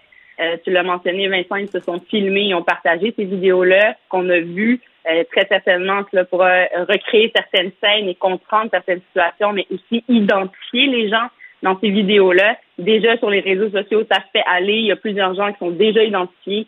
certaines personnalités connues de télé-réalité. Et je rappelle aux gens qu'en ce moment, ce qu'on vit, ce n'est pas de la télé, c'est une réalité. Euh, on est en pleine pandémie, crise sanitaire, où on ajoute euh, une série de réglementations, de lois euh, particulières, certaines sévères qu'on peut qualifier, comme entre autres le couvre-feu qui a jamais été vu avant au Québec, avant cette crise-là. Donc, c'est des impositions de certaines lois et règlements dans le but commun de protéger euh, la société. Et évidemment, dans les règles en ce moment qu'on suit le plus possible la science, ben, il y a certains pouvoirs aussi qui sont donnés aux législatifs pour agir. Et ces gens-là n'ont pas respecté non seulement ces règles-là, dans les circonstances dans lesquelles on, on sommes en ce moment de façon internationale, hein, c'est partout à travers le monde, euh, entre autres quant au port du masque, euh, quant au respect de, du vaccin. On comprend qu'il y aurait des rumeurs également, Vincent, comme quoi certaines personnes auraient des faux passeports présenter des faux passeports vaccinaux pour avoir accès à euh, ce hmm. déplacement-là vers le Mexique, vers le sud. Et euh, rappelons, c'est ça que je voulais absolument mentionner aux gens, que de voyager, hein, c'est un privilège, ce n'est pas un droit, mais ici, certaines infractions au niveau sanitaire, d'autres au, niveau des règlements de vol également, mais possiblement des questions au niveau criminel aussi. Oui, parce qu'entre autres, euh, je parlais de cette femme-là qui, qui vapote. Là. Euh, c'est très clair dans un avion, on n'a pas le droit de faire ça. Euh, on est filmé. Est-ce que elle, c'est un des cas les plus faciles à, régler pour les autorités? Mm-hmm. c'est sûr qu'il y a des règles, évidemment, d'aviation qu'on doit respecter. Il y a aussi les règlements d'aviation canadiens qui sont applicables pour tous les, vols et départs du Canada, mais également les avions immatriculés euh, canadiens. Donc tout ça, et comme tu l'as dit, sont des règles d'aéronautique connues à travers le monde. On ne fume pas. Si on est capable de l'identifier, clairement, cette vidéo-là devient une preuve qui peut être utilisée contre elle. Maintenant, à quel niveau? Est-ce que ce sera au niveau pénal canadien? Est-ce que la question sera posée? En tout cas, des enquêtes seront faites très certainement. Et euh, on parle également de sécurité là, des gens à bord. Et c'est là où plusieurs questions se posent aussi sur l'agissement, euh, malheureusement, des employés qui ont, qui ont vraisemblablement subi tout ça, se sont même réfugiés à l'avant. Euh, quelles décisions ont été prises, à quel moment et par qui? Je pense que ces questions-là aussi devront être soulevées et à un plus haut niveau, euh, également évidemment au niveau de Transport Canada, qu'en est-il, quelles seront les conséquences? Et on verra là peut-être une série de gens accusés ou avec des amendes euh, qui sont aussi des moyens de procéder au niveau des règlements de transport. Mais comme tu le dis, si on voit sur vidéo qu'on est capable d'identifier puis on voit l'action portée, hmm, certainement euh, une preuve, en tout cas, qui pourrait être retenue contre nous. Est-ce que dans des euh, événements comme ça, très publics, là, où ça devient, euh, écoute, le, talk of the town, ça, ça fait que souvent les autorités vont aller un peu plus loin là-dedans, voulant lancer un message à tout le monde que ça se fait pas, rassurer sur la, la population qu'on prend ces, ces dossiers-là au sérieux. Est-ce que l'impact que ça a eu dans les médias, ça peut jouer contre les gens qui étaient dans l'avion? C'est une très bonne question, Vincent. Puis euh, je vais te faire une analogie avec malheureusement ce qu'on a connu, la hausse de la violence, par exemple, à Montréal, ou quand on parle de coups de feu qui ont été tirés, ou qu'on apporte plus d'attention sur une chose ou une autre. Euh, rappelons quand même que les circonstances dans lesquelles on vit actuellement sont particulières. Euh, cette pandémie-là fait en sorte que les choses qui se partagent comme ça, ou des groupes n'ont pas de masse, ne respectent pas du tout toutes les règles qu'on ne cesse de rappeler depuis le début de cette pandémie-là de distanciation, par exemple, euh, et surtout au niveau des vols, quand on parle de privilèges, c'est que ces gens-là, pour y accéder, y accéder pardon, ont dû normalement respecter une série de règles pour y avoir accès. Et aujourd'hui, ça fait jaser parce que d'abord, ça attire l'attention en raison de ce non-respect-là de certaines euh, réglementations euh, internationales, voire sanitaires pour tous et toutes. Mais au-delà de cela mm. aussi, c'est qu'il y a eu plusieurs choses qui ont été partagées aussi, Vincent. On est dans une ère où les réseaux sociaux c'est une allumette et où tu lances ça dans un, bidon d'huile et ça peut prendre euh, en feu. Maintenant, euh, quand c'est partagé, c'est aux yeux du public. Je pense que c'est de l'intérêt de la société de se poser des questions et d'agir en conséquence. Est-ce que ça aurait été euh, gardé au silence s'il n'y avait pas eu de partage? Bon, on n'est plus dans cette ère-là. Je pense que les, ces influenceurs-là sont clairement vont en tirer, j'espère, une leçon, mais surtout les gens qui les suivent également, Vincent j'espère vont comprendre que, bon, ne pas être influencé en tous sens par n'importe qui, n'importe comment non plus, n'est pas la chose à faire. La compagnie s'en serait probablement pas vantée. Personne n'aurait entendu parler de cet incident-là si euh, eux avaient pas mis ça sur les réseaux sociaux. Euh, Nada, on, parlait de, de, vidéos et un dossier justement qui touche ça dans l'actualité judiciaire sur la qualité des vidéos de caméras de surveillance. À quel point ça affecte une preuve. On sait que même dans le temps, on utilisait des caméras de très mauvaise qualité. Il y en a plusieurs qui sont très bonnes maintenant. C'est pas le cas partout. au niveau judiciaire, ça se passe comment pour ça? Euh, la réalité des vidéos, c'est que c'est une preuve qu'on doit traiter là, comme n'importe quelle euh, autre preuve matérielle. C'est une vidéo qu'on veut présenter devant la cour et en termes criminels, euh, évidemment, les, images valent mille mots. Hein. Donc, le juge qui est là pour traiter des faits va voir ce qu'on lui présente et pourra en tirer des inférences, des conclusions sur certaines décisions. Les vidéos, généralement, vont être présentées pour démontrer d'abord et avant tout une certaine preuve de la personne. Donc, on le disait un peu plus tôt par rapport aux influenceurs qui, eux, ont filmé avec leur dernier téléphone de l'année en 4K, euh, bonne résolution et tout ça, en plus d'un partage qui est lié à un compte. Alors, eux, on s'entend, sont facilement retraçables, mais la réalité en 2022, euh, quoi qu'on commence cette année, c'est que plusieurs autres types d'enregistrements, et ce, même dans des, des établissements pardon, fédéraux, comme les centres de détention en Nouvelle-Écosse, où euh, les caméras de surveillance, la qualité est tellement piètre que les procureurs, malheureusement, jugent qu'ils n'ont pas suffisamment de preuves pour porter des accusations. Et on rappelle là, entre autres, un cas d'homicide dans le centre de détention où la, caméra était tellement mauvaise qu'on n'avait pas euh, de moyens de déterminer qui avait poignardé, de quelle façon et, euh, démontrer la preuve finalement des gestes également accomplis. Donc, c'est tout ce défi-là auquel on fait face comme avocat de la défense c'est évident, Vincent, que plusieurs questions vont être soulevées quand on présente une type de preuve vidéo dans un dossier. L'analyse commence par la copie que je vais en avoir, poser des questions sur qui a pris cette vidéo-là, de quelle façon a été copiée de combien de fois. Donc, pour toutes ces possibilités-là de transformation ou de filtrage, également les dates.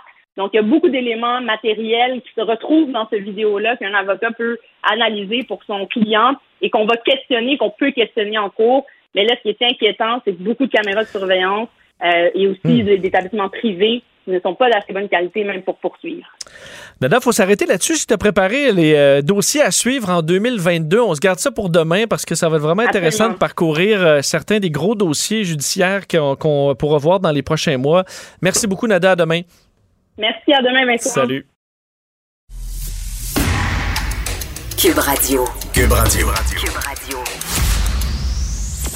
Pour comprendre même les dossiers les plus compliqués, Vincent Dessereau.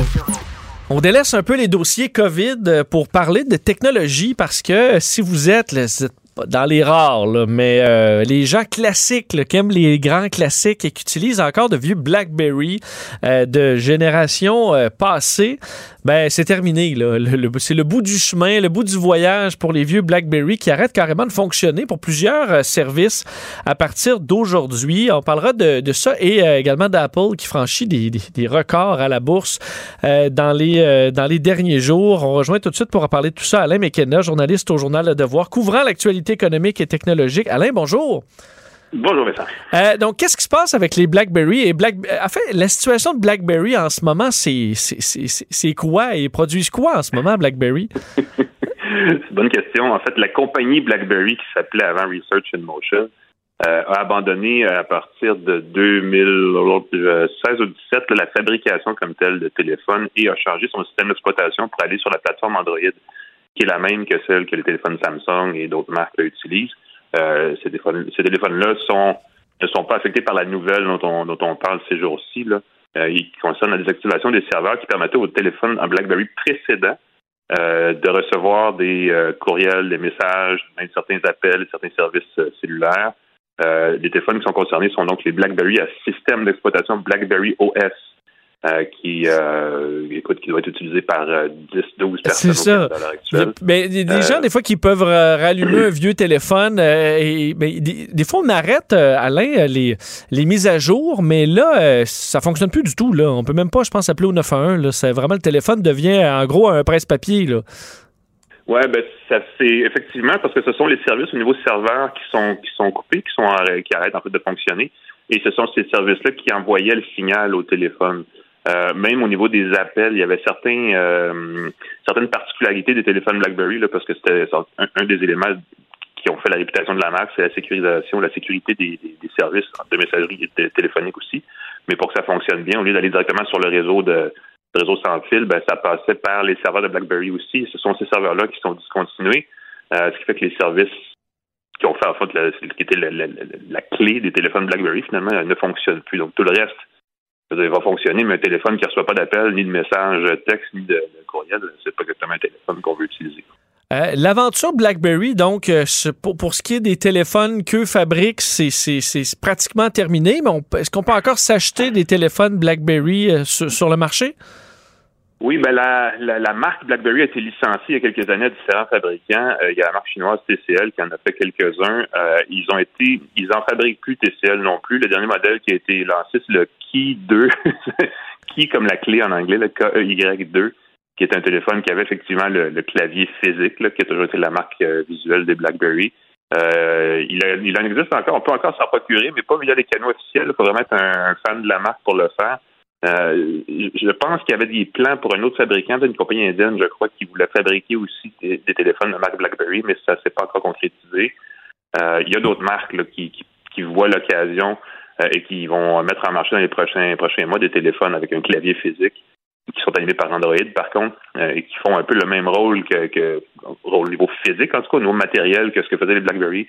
Mais on verra pas les solutions euh, sécurisées, comme la, messagerie BlackBerry, ces choses-là, sur ces appareils-là.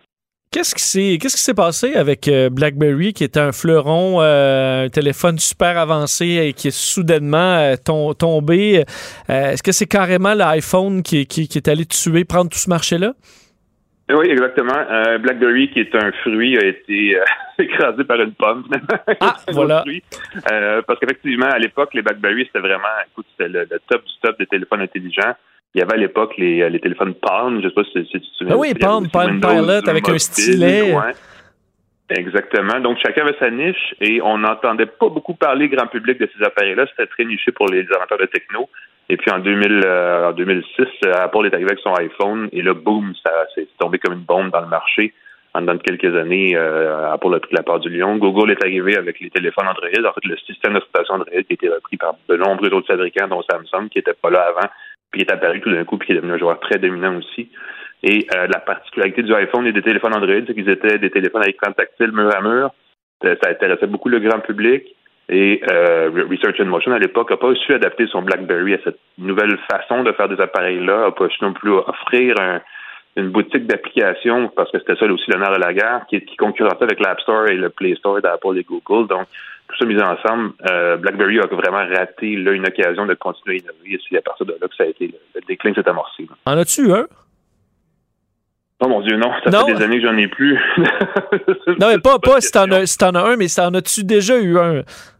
Oui, ça, j'en ai déjà eu un. Okay, J'avais mon Dieu, c'était la troisième génération du téléphone. J'avais pas l'espèce de grosse pagette, là, euh, qui, qui, elle, était très populaire chez les premiers adopteurs. Moi, j'étais un gros fan de Windows Phone à l'époque. Euh, je te dis, j'étais pas dans un créneau très, très prometteur en termes de futur commercial, mais je trouvais que la formule clavier, écran et téléphone, euh, on parle d'une époque où euh, on fallait tapoter sur, avec un stylet sur les écrans. Là, c'est une autre époque. Ouais. Euh, effectivement, l'iPhone est arrivé avec une, qualité de réponse tactile qui avait été jusque-là à peu près inédite. Et euh, c'était facile de voir là, allait avoir une belle place dans ce marché-là. De là à écraser des marques comme comme BlackBerry, j'aurais pas réparé à l'époque, mais pour dire que BlackBerry aussi est un petit peu, un petit peu euh, surfé sur sa réputation, puis a peut-être un peu négligé de continuer à innover en pensant ah, nous, on peut pas être euh, déplacé pour prendre une position avantageuse, mais ils n'ont pas vu venir la, concurrence, puis ça, les a, ça leur a clairement euh, à plus long terme. Un mot justement sur Apple, parce que hier, ils ont franchi brièvement, là, parce que ça a redescendu un peu, mais le cap des 3 mhm. 000 milliards en valeur sur les sur la capitalisation boursière, je me suis pas trompé de chiffre, vraiment 33 000 milliards. Je voyais qu'il y a une seule autre compagnie qui est au-delà des 2 000 milliards, c'est Microsoft je voyais qu'ils ont franchi le 1000 milliards en 2018. donc, ça, n'arrête plus de bien aller pour Apple. Et quand Tim Cook est arrivé pour remplacer Steve Jobs, je me trompe, on disait ah, est-ce qu'il y a de remplacer une légende comme Steve Jobs euh, ben, Finalement, il faut croire que oui, parce que ça n'a pas de bon sens, la valeur qu'atteint Apple aujourd'hui. Ben, il faut, il faut, faut, juste mettre un petit bémol sur le fait qu'ils ont atteint 3 000 milliards. D'ailleurs, on peut même maintenant utiliser plus couramment le mot billion en français. C'est vrai, jamais, 3 billions. Euh, 3 billions qui sont 3 000 milliards. Euh, ça, c'est arrivé grâce à une politique interne chez Apple de rachat d'actions assez massive. Hein. C'est pas nécessairement parce qu'ils ont vendu plus d'iPhone dans les derniers mois. Euh, mais c'est parce qu'ils font tellement d'argent qu'ils rachètent leurs propres actions. Évidemment, ça rend, ça rend les actions en circulation plus précieuses, donc ça fait monter la valeur de l'entreprise. Euh, mais c'est un peu aussi indicateur de la nouvelle stratégie, de la nouvelle position euh, d'Apple dans le marché. Ils sont pas on dit ah, Tim Cook pourra pas innover comme le faisait Steve Jobs, mais finalement, il n'a pas eu besoin de le faire parce qu'il a trouvé une façon d'opérer, de, lancer de nouveaux produits, d'élargir, d'accroître la marge de profit sur les produits qu'il vendait pour justement euh, ben, faire plaisir à tout le monde en fin de compte parce qu'ils vendent plus d'appareils, ils vendent plus de services, puis les actions valent plus cher, les revenus sont plus sont plus grands. Donc euh, la formule est appropriée pour l'époque dans laquelle on vit, puis on le voit là. Microsoft aussi fait très bien euh, et on en parle un peu moins parce qu'ils sont moins flamboyants, mais c'est pas une entreprise qui, qui, a révolutionné. Ils sont juste dans des marchés, dans des créneaux très lucratifs où ils font très bien.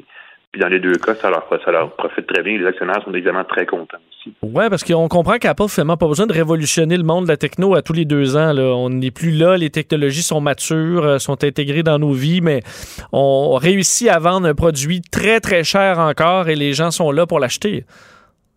Euh, oui, euh, de plus en plus cher d'ailleurs. Puis la marge de profit, euh, qui était traditionnellement d'environ 40% a baissé dans les dernières années à 35-36% puis elle est revenue dans les derniers mois à 42-43% Donc, ils n'ont jamais vendu avec une aussi grande marge de profit leurs produits. et, il y a aussi le fait que la marque Apple a une énorme valeur. le phénomène des investisseurs autonomes, les, gens qui ont une application sur le téléphone, surtout aux États-Unis, puis qui achètent des actions à gauche à droite, euh, sans passer par un courtier, ben ces gens-là aussi aiment beaucoup la marque et achètent à Apple sans nécessairement avoir analysé la stratégie hmm. pour la place dans le marché, tout ça. Puis ça, ça évidemment, ça bonifie aussi la valeur de l'entreprise. Donc tout ça joue ensemble.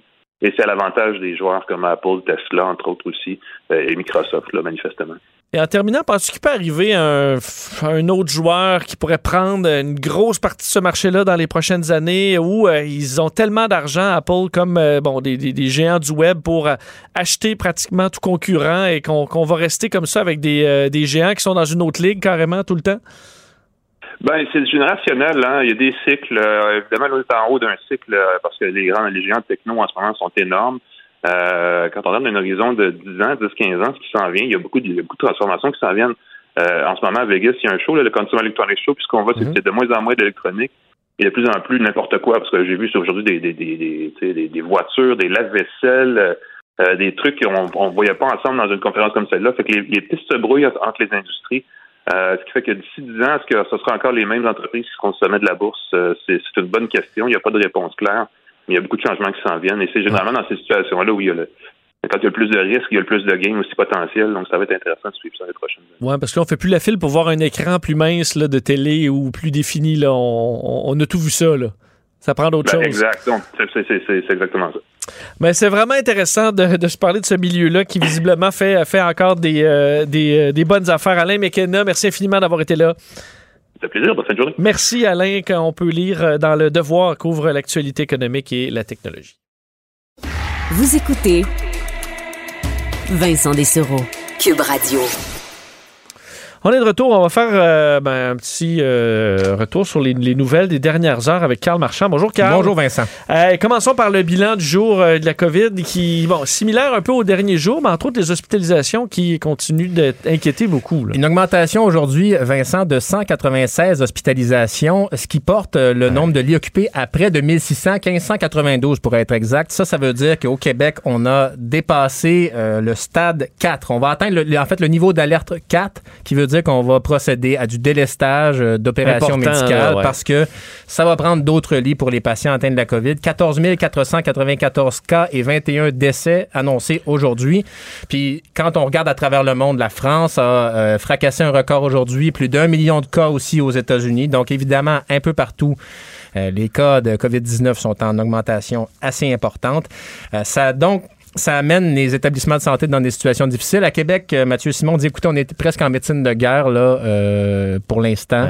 C'est pas fini, c'est pour ça qu'on n'est pas euh, le, pic, on ne sait pas si on l'atteint. On voit des cas se stabiliser, mais c'est les tests là, qui, qui, nous en disent plus, donnent plus un portrait très précis. Là. Et à 15 000 cas, on est clairement en dessous de la réalité, ça, ça c'est clair. consolation peut-être, dit Mathieu Simon on a moins de gens aux soins intensifs. Donc, le variant Omicron, euh, bon, évidemment, la vaccination est amorcée depuis un certain temps, mais on voit moins de patients lourdement hypothéqués comme c'était le cas lors de la première vague. Tout de même, au volume de personnes infectées, oui, il y a beaucoup de gens qui vont se ramasser aux soins intensifs, mais le commun des mortels vaccinés aura peut-être des conséquences moins fâcheuses. Alors, il faut s'encourager avec ce qu'on peut. Oui, on va euh, souhaiter que en ait le moins possible. Ouais. Et par ailleurs, euh, sur la question de la COVID-19, il y a le ministre de l'Éducation, Jean-François Roberge, et le directeur de la Santé publique, Horacio Arruda, qui vont faire le point demain à 13h. On n'a pas de détails pour l'instant sur ce qui a filtré. Euh, il n'y a rien qui a filtré de ce qui va être annoncé demain, mais on sait que pour l'école en janvier, ben, vos enfants sont pas, sont pas, sont pas là demain matin. Hein? Non, effectivement. Ben, dans ce cas où il n'y a pas euh, le dossier de la SAQ, ce qui pourrait nous être ah, informé ben, euh, et lancé demain?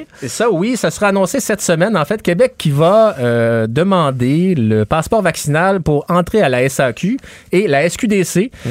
Donc, pour aller vous acheter un bon petit blanc ou un once de Jean-Guy, vous devrez avoir votre code QR. Quand même, ça va être connaissant, les fois, la mèche courte de certains non-vaccinés, euh, il y en a qui ne seront pas contents. Ben, euh, D'ailleurs, il reste peut-être des détails à attacher. Ce qu'on ne sait pas encore, c'est euh, est-ce qu'on va demander le code QR à l'entrée ou à la caisse?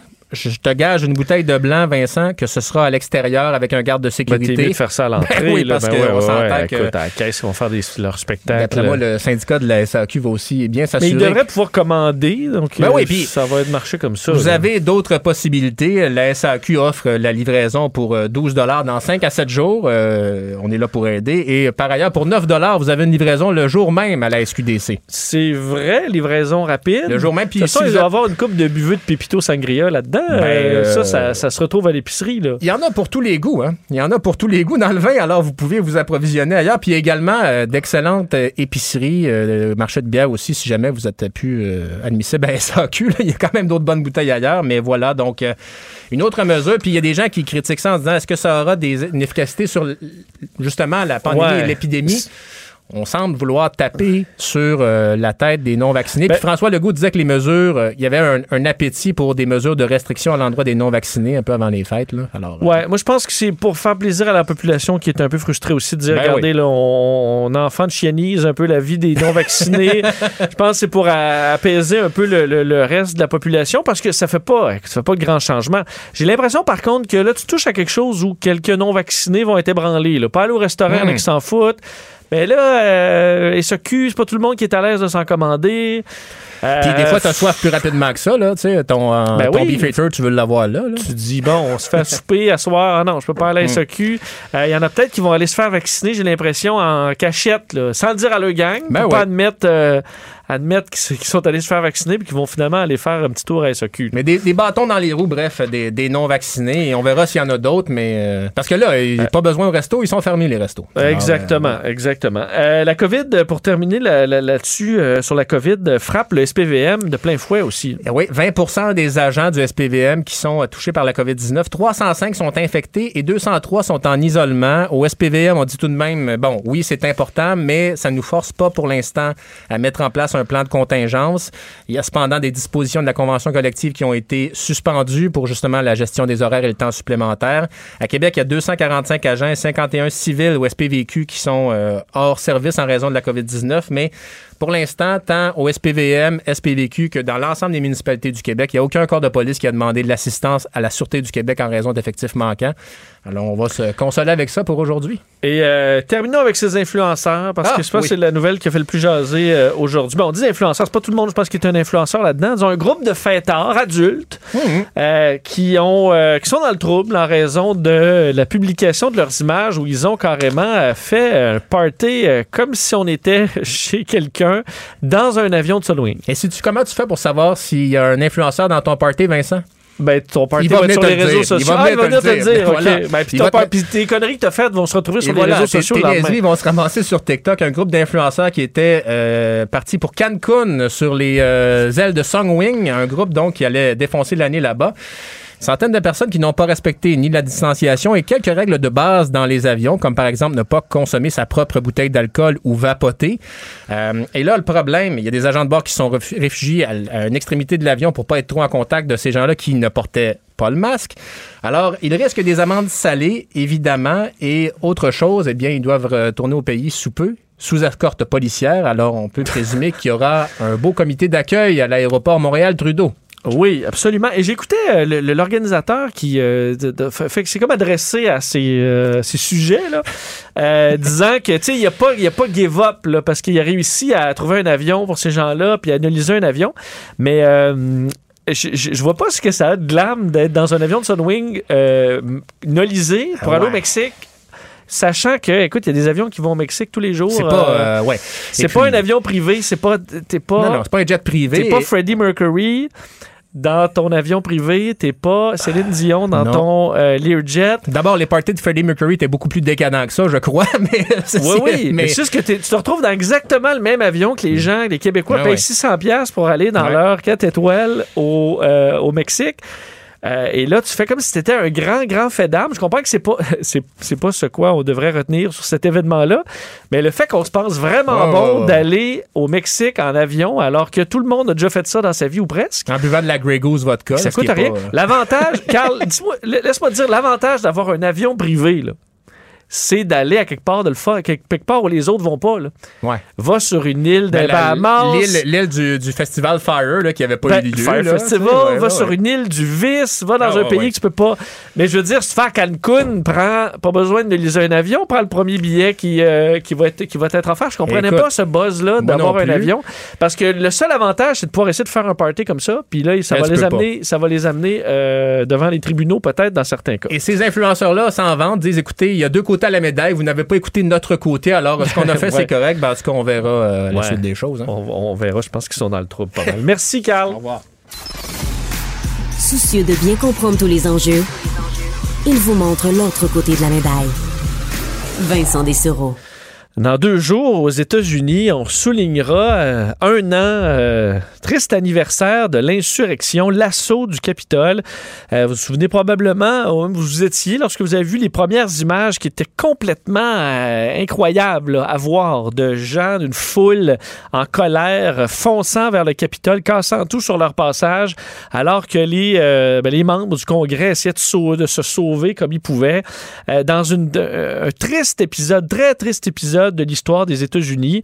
Euh, et euh, tout de suite après, on sait, là, après l'événement, euh, les deux partis républicains, démocrates s'étaient retrouvés quelques heures après pour bon, faire passer le, bon, les, les, les, ce qui devait être fait en disant parfait, on sait pas vrai qu'on va laisser cette bande-là ben, bouleverser les travaux. Alors on s'était élevé face à ça. Tout a changé après parce que les républicains, fait, beaucoup de républicains se sont finalement au fil des mois collés à Donald Trump et sa vision euh, bon, réécrite de l'histoire et de ce qui s'est passé au Capitole.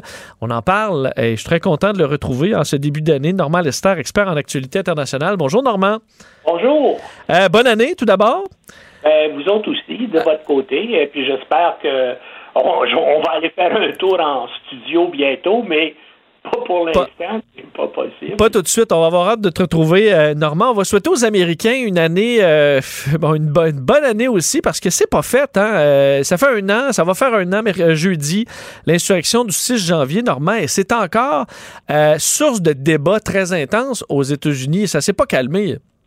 Non, non, même tous les problèmes se sont accentués et ça avance pas, cette enquête-là peut-être qu'avec 2022, euh, que là, il va y avoir comme un, on va avancer très, très vite, mais pour l'instant, ça fonctionne au ralenti. Et il y a des élections mi-mandat qui arrivent au mois de novembre de cette année. Et en tout cas, la stratégie des républicains et de Donald Trump d'ici là, c'est d'essayer d'étendre, de faire durer les procédures judiciaires. Hey, on connaît ça au Québec depuis dix ans, des membres de, des politiciens qui essaient par tous les moyens euh, d'utiliser des, des, procédures pour allonger ben le plus possible euh, euh, donc les, les, procès et tout ça. Ben, c'est ça qu'on essaie de faire parce que les républicains pensent qu'ils vont gagner au mois de novembre la majorité à la Chambre des représentants et au Sénat. Puis la première chose qu'ils vont faire, bien sûr, c'est qu'ils vont dissoudre euh, euh, euh, la, la, commission d'enquête du Congrès. Et puis tout ça va arrêter. Puis il y, a aussi même les, les procédures judiciaires contre Trump, ça semble aller au ralenti. Et puis, bien sûr, les démocrates sont à la Maison-Blanche, ils contrôlent le département de la justice.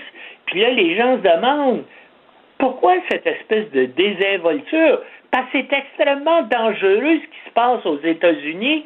Hein? Puis, euh, euh, euh, tous les spécialistes qui, qui regardent les États-Unis et qui, et qui regardent comment les États actuels, des, des, États actuels, on pense bien sûr à la Hongrie, on pense à la Pologne, on pense à la, à, la Turquie, évoluent pour devenir des États totalitaires, ben les Américains sont en train de suivre le même chemin, puis il semble qu'il y a une certaine léthargie du côté des républicains qui sont pas vraiment mobilisés, là, puis qui voient pas les dangers. Pourtant, tous les grands journaux américains, particulièrement là, depuis à peu près deux semaines, disent Hey, on s'en va vers des confrontations politiques majeures, il y a des dangers de guerre civile, et puis si les républicains en viennent à contrôler les deux chambres du Congrès, on s'en va vers un État autoritaire dirigé par Donald Trump ou un de ses euh, représentants en 2024. C'est, c'est très, très grave. Le problème, c'est que comment faire pour euh, bloquer tout ça? Parce que euh, qu'est-ce que tu veux, la Constitution américaine euh, devrait être complètement amendé. Regarde, je prends juste le cas de la Cour, euh, euh, de la Cour suprême. Les républicains et Trump ont réussi là, à pacter la Cour suprême des États-Unis, mais contrairement à la plupart des pays démocratiques au monde, où il y a des limites que, pour que lesquelles les juges peuvent servir à, la Cour suprême des États-Unis aux, aux, États-Unis, c'est pas le cas. Ils peuvent euh, euh, euh, servir comme juges jusqu'à leur mort. Ici, au Canada et dans plusieurs autres pays, il y a des limites d'âge à 75 hmm. ans, donc un certain roulement. Mais aux États-Unis, une fois que tu es là, et c'est le cas actuellement pour une très grosse majorité de juges conservateurs, ben ils sont là jusqu'à leur mort. Et ça, Comment veux-tu modifier ça? Les républicains, bien sûr, vont s'y opposer complètement. L'autre problème, c'est le collège électoral. Ça a été fait, ça, pour dire aux États esclavagistes du Sud, ben oui, mais vous êtes moins nombreux, tout ça, mais on va vous équilibrer le système électoral afin que vous ayez plus d'influence. Ben maintenant, bien sûr, ils ont une influence déterminante et même si une majorité des électeurs américains se prononcent en faveur d'un candidat, le collège électoral peut bien sûr renverser l'élection. Ben, ça a été, hein, ça a été le cas à plusieurs reprises là, au cours euh, des dernières années. Été le cas en l'an 2000, euh, euh, lorsque George W. Bush a été élu. Hein, puis ça a été le cas aussi avec Trump en, en, 2016. Et donc, c'est un système qui est complètement faussé, mais jamais les, jamais les républicains vont accepter de modifier non. la, euh, américaine dans ce sens-là. Normand, euh, à New York, lorsqu'il y a des procédures euh, en, cours contre la Trump Organization, cette semaine ou hier, on a assigné à comparaître, entre autres, Donald Trump, Donald Jr., Ivanka. tu penses quoi de ces procédures-là? Est-ce que ça pourrait être, disons, une, une, faiblesse pour Donald Trump et que ça pourrait, ça pourrait le coincer? On va voir encore une fois. Écoute, on, on le sait ici au Québec, si tu es extrêmement riche, puis tu as tous les moyens de payer des avocats, ben les avocats vont contester chaque virgule, puis vont aller, bien sûr, en cour d'appel, jusqu'en cour suprême. C'est ce que Trump fait depuis quatre ans pour éviter toutes sortes de procédures contre lui, et ses enfants vont faire, euh, vont faire la même chose. Donc, il s'agit d'étirer ça et puis espérer qu'aux élections mi-mandat, tout ça va arrêter. Bien sûr, il y a des gens déterminés, euh, je veux dire, dans le, chez le procureur de district du sud de Manhattan, mais est-ce que est-ce qu'ils vont finir par dire ben voilà, il y a, y a pas moyen de continuer? Ben c'est ça, parce qu'on vit dans ben, écoute, on sait au Québec ici, on, il y a eu on, on a le même, la même question. Tout le monde soulève toujours des contestations. Ça en finit plus jusqu'à temps finalement qu'on dit ben ça dure depuis trop longtemps. Maintenant il y a les délais raisonnables. La technique, c'est que tu fais allonger les procédures jusqu'à temps que tu puisses dire, eh ben là, ça n'a plus de bon sens, ça dure depuis six ans, depuis cinq ans, il y a des délais raisonnables. C'est terrible, hmm. mais le système de justice est fait comme ça, que si tu es riche, tu as beaucoup d'argent, ben, il y a moyen de t'en sortir. Euh, c'est le cas aux États-Unis, mais on le sait, c'est le cas aussi ici au euh, Québec.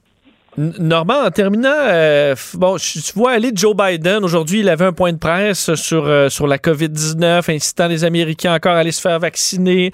Euh, tu penses quoi de. Bon, là, il commence cette, cette deuxième année. Est-ce qu'il a l'énergie pour, pour vraiment avoir un mandat solide où on a l'impression qu'on le sort pas beaucoup? C'est très scripté quand il fait des points de presse. Est-ce qu'il manque de gaz, Joe Biden? Ben, écoute, tu as parfaitement raison. C'est un, un homme de 77 ans, Joe Biden. Et puis, qu'est-ce que tu veux? C'est heureusement qu'il a battu Donald Trump parce qu'au moins, c'est un type intelligent, c'est un type sensé, mais il manque manifestement de dynamisme. Les, les, les démocrates ont besoin, comme je le dis, et comme je vais le dire dans la chronique de demain, ils ont besoin d'un Churchill, ils ont besoin d'un bulldog, de quelqu'un pour mobiliser les Américains pour faire face à Trump. Et puis moi, je pense que Joe Biden n'est pas euh, n'est pas ce gars-là. Puis je cherche parmi euh, les républicains. Puis là encore, tout ce que je vois, c'est des gens qui ont plus de 70 ans. Et, puis, euh, écoute, moi-même, maintenant, j'ai 76 ans et je, je, je, je, je vois. Tu voudrais pas avoir le rythme du président. Mais, mais, mais est-ce que chez les démocrates, là, Pete Buttigieg, on parlait de Kamala Harris, qui a peut-être pas euh, un si bon début de, euh, de, de, bon, de mandat. Euh, est-ce qu'on le garde un peu à, bon, on veut pas trop le pointer du doigt en ce moment, le mettre sous les projecteurs, mais Pete Buttigieg, jeune homme, lui, lui, il semble être capable de, de galvaniser peut-être un peu plus. Est-ce que ça peut être lui qui, qui ressort comme candidat démocrate? Mais en tout cas, il, est membre du cabinet de, euh, actuellement de Biden et puis on le voit pas souvent participer. pourtant, c'est un, ce qui se passe actuellement, c'est un débat majeur, c'est une confrontation décisive pour ce qui est de l'avenir de la démocratie américaine. Et puis, ben, on ne le voit pas tellement hmm. intervenir. On ne voit pas Kamala Harris. Est-ce que c'est parce que c'est Biden qui veut pas les avoir? Parce qu'il a peur que ces gens-là, bien sûr, euh, prennent trop de place médiatiquement? En tout cas, euh, euh, Biden ne parle que très lentement et peu, puis il laisse pas, en tout cas, il n'y a pas d'autres démocrates dynamiques là, qui interviennent dans le débat, qui est, qui est un débat qui est déterminant pour l'avenir de, euh, de, la démocratie américaine. Et puis on, on a l'impression que justement là du côté euh, démocrate, ben tout ça, ça va lentement et c'est pas tellement énergique.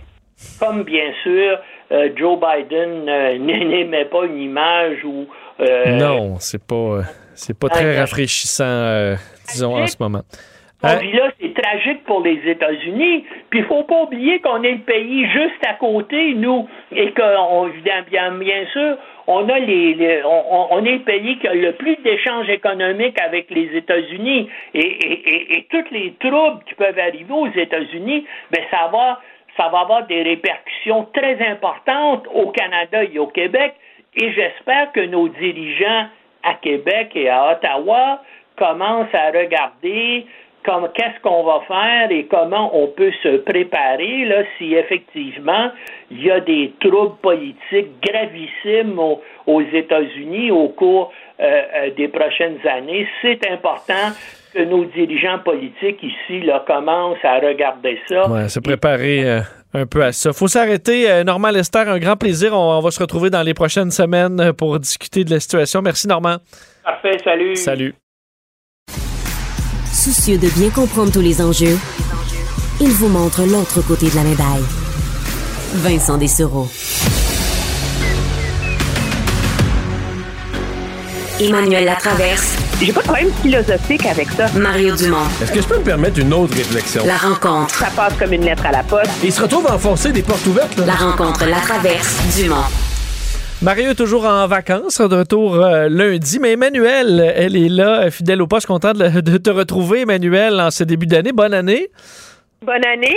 Euh, tu passes un beau temps des fêtes malgré euh, le, le confinement, euh, malgré les difficultés? Oui, parce que c'est la beauté d'avoir des enfants, il faut se forcer. Ah, bon, tu vois, la magie de Noël. euh, de se ressaisir et euh, de faire preuve d'imagination et euh, de faire Noël et de rendre ça super le fun. Donc, finalement, on a réussi, mais je suis pas sûre que j'aurais réussi si j'avais pas été euh, maman d'une enfant de 12 ans. Bon, les yeux des enfants ont sauvé Noël euh, chez, chez Oui. La Traverse. Elle a une bonne nouvelle au moins à travers tout ça. Euh, parce que c'est c'est difficile le portrait en ce début d'année, euh, Emmanuel. C'est on, on, on se ramène en novembre. Là, on n'aurait pas cru se retrouver euh, un 4 janvier avec les hôpitaux euh, saturés dans un état de délestage très important. Euh, L'abandon carrément, parce qu'on abandonne un peu le système de tests PCR aujourd'hui en disant ben ça fonctionne plus. Là, on va être obligé de cibler euh, les tests PCR uniquement pour euh, certaines populations, euh, personnel de la santé, les sans-abri, ceux qui vont se rendre dans les hôpitaux. C'est c'est une situation qui, qui est assez sombre, non? Très sombre. Et moi, j'appellerais ça, c'est comme si 2020 s'ouvrait comme nous révélant à quel point elle pouvait être l'année de tous les dangers pour François Legault. Jusqu'ici, les Québécois ont été super, euh, super tolérants, super euh, euh, solidaires de leur gouvernement, des efforts. Euh, lui ont pas payé, fait payer le prix des, des ratés qu'on a connus ici et là parce que sais, cette idée, là, l'avion qui se construit en plein, en plein vol, tout le monde navigue à l'aveugle, ça va, tu sais. Euh, mais moi, j'ai vu dans la dans la réaction de la population là, depuis la fameuse annonce du euh, ben depuis avant Noël, là, quand on s'est mis à avoir peur de micron, réduire les fêtes, et là, l'annonce d'un nouveau couvre-feu, d'un nouveau confinement, là, on va appeler les choses comme elles sont, là. Euh, le 30 décembre, que là, c'est comme s'il y a un, un roll-ball, tout d'un coup, euh, de la population. Euh, des comptes à rendre du gouvernement pour pas avoir été mieux préparé, euh, des questions de plus en plus acerbes et pointues sur la compétence du docteur Arruda. Et le problème pour le gouvernement Legault, c'est c'est pas comme si euh, tu as une mauvaise journée, tu as des mauvais lendemains le 30, là, puis là, euh, t'avales la couleuvre, puis tournes la page, là, si on veut. Euh, dans les prochaines semaines, il n'y a rien de ça qui va être qui va être facilité, je dirais. Euh, là, on a tout le débat. Tu sais, prends seulement l'exemple du débat sur les écoles. Là. Ben là, euh, les profs, est-ce qu'ils vont avoir des N95 comme en Ontario? Euh, est-ce qu'on va avoir la filtration et la ventilation à- adéquate? Hmm. Euh, est-ce qu'il y a une mise à jour du plan? Est-ce qu'on a le retour des bulles? Là, on n'a aucune réponse à ça. Là. Non, mais on a... Et, euh, on et a- les parents commencent à être sacrément impatients là, de voir leurs enfants faire les frais de cette euh, de cette pandémie-là là, et du manque de planification. Oui, c'est qu'on a l'impression qu'on est prêt à prendre beaucoup de choses dans la population, mais la confusion, euh, les délais, euh, les reculs sur toutes sortes de choses, là, euh, il y a une fatigue peut-être. Là-dessus, tu parlais du docteur Arruda. Euh, docteur Arruda qui, bon, est, est là depuis le début de la pandémie. Est-ce qu'il y a de l'acharnement de François Legault, qui, j'ai l'impression que lui-même n'est pas, pas un grand fan du docteur Arruda. C'est très bien qu'il pourrait y avoir des personnes... plus- a- ben, sauf que ce serait d'avouer qu'il aurait dû le faire avant, qu'il aurait pas dû le garder après la première vague, l'histoire du voyage, qui là, était pas là, qui euh, ce qui s'obstine à pas, pas admettre que ouais, c'est peut-être plus l'homme de la situation, le bien aimé. Là, les gens le, le- le- ont rien contre le docteur Arruda, mais que c'est peut-être peut-être qu'il y a quelqu'un de meilleur en ce moment qui pourrait prendre le relève.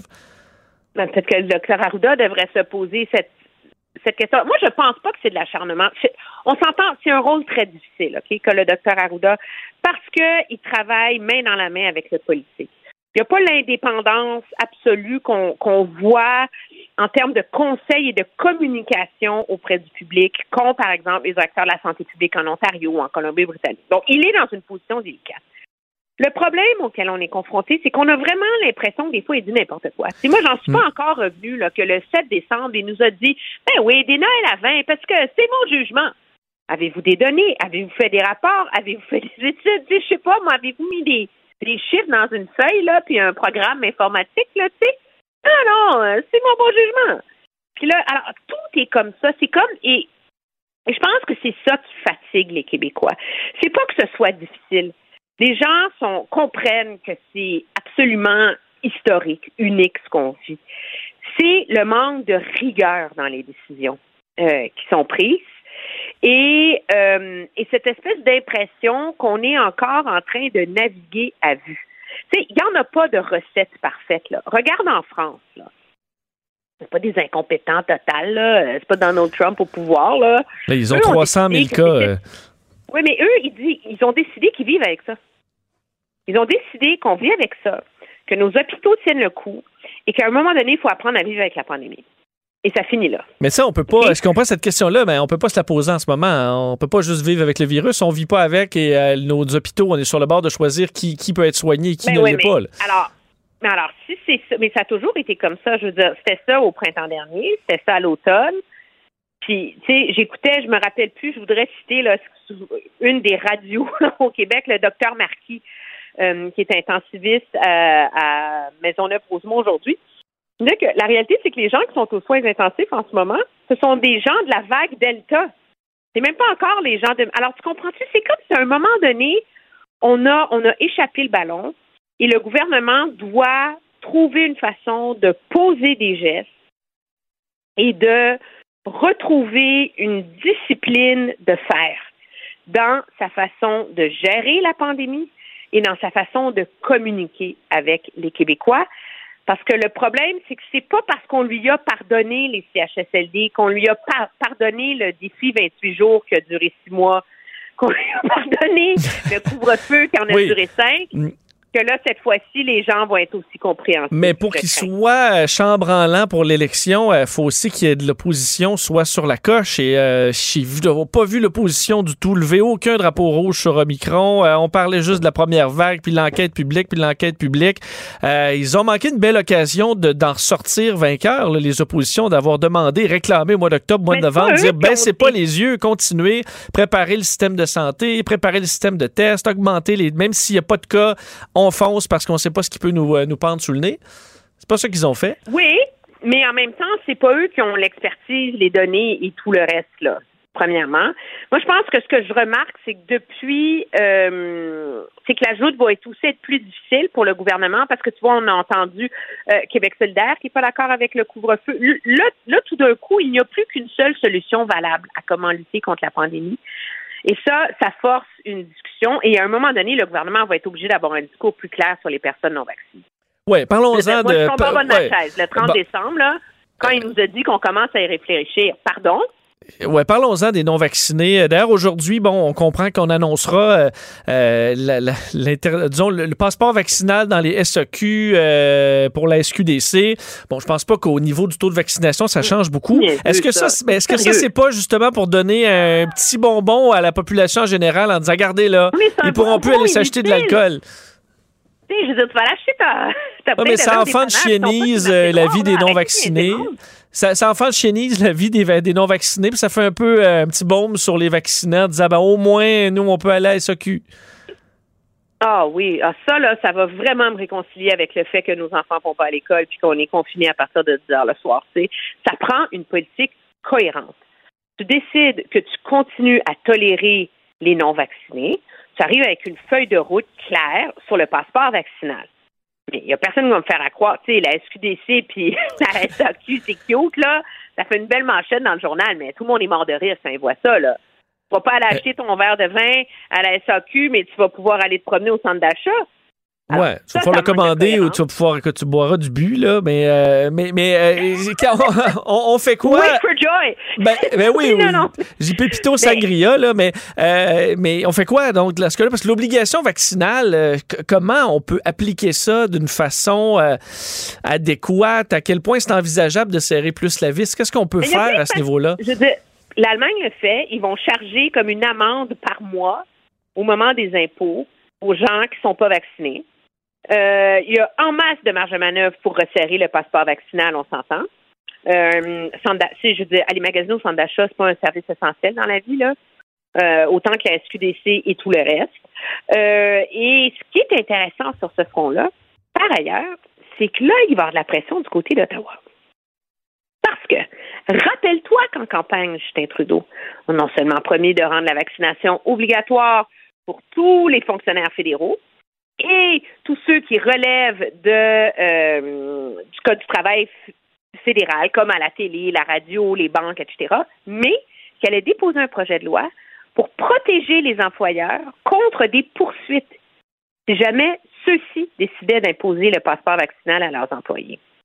Alors, objectivement, la seule façon dont tu vas forcer la main de ces gens-là, c'est en ayant, en touchant leur source de revenus. Tu n'as pas accès à l'assurance emploi. Tu n'as pas accès euh, à la nouvelle PCU, là, je me rappelle plus son acronyme, et que tu ne peux pas travailler, ben, à un moment donné, là, je veux dire, le, le pool de réfractaires va finir par euh, réduire, mais surtout, ça envoie le signal aux gens qui, eux, se sont fait vacciner, qui, eux, suivent les règles, qu'ils ne sont pas les dindons de la farce. Pour une situation où 50% des hospitalisations, c'est 10% de la population qui n'est pas vaccinée. Et l'autre 50% c'est majoritairement des personnes âgées ou qui ont des comorbidités. Euh, parce que c'est sûr que si tu vas avec l'utilisateur payeur, tu dis effectivement le taux d'imposition euh, pour la, partie système de santé, vu que ça coûte plus cher, ben, on va vous charger un pourcentage plus cher à la fin dans vos impôts. C'est quand même assez simple euh, à faire. Là. Tu leur interdis pas des. Ils peuvent vivre, ils peuvent ne pas être vaccinés, ils vont juste payer, en payer le prix parce que ça coûte plus cher les soigner. Ben, en tout cas, je, je, ne prétends pas avoir la réponse absolue à cette question-là. Mais c'est clair que ça prend euh, une réflexion, des solutions, un débat très concret là-dessus. Et cependant, n'oublions pas que la santé publique du Québec a toujours été philosophiquement contre la vaccination obligatoire. Le Québec est une des, problèmes, des provinces du Canada où il n'y a pas de vaccination obligatoire à l'école.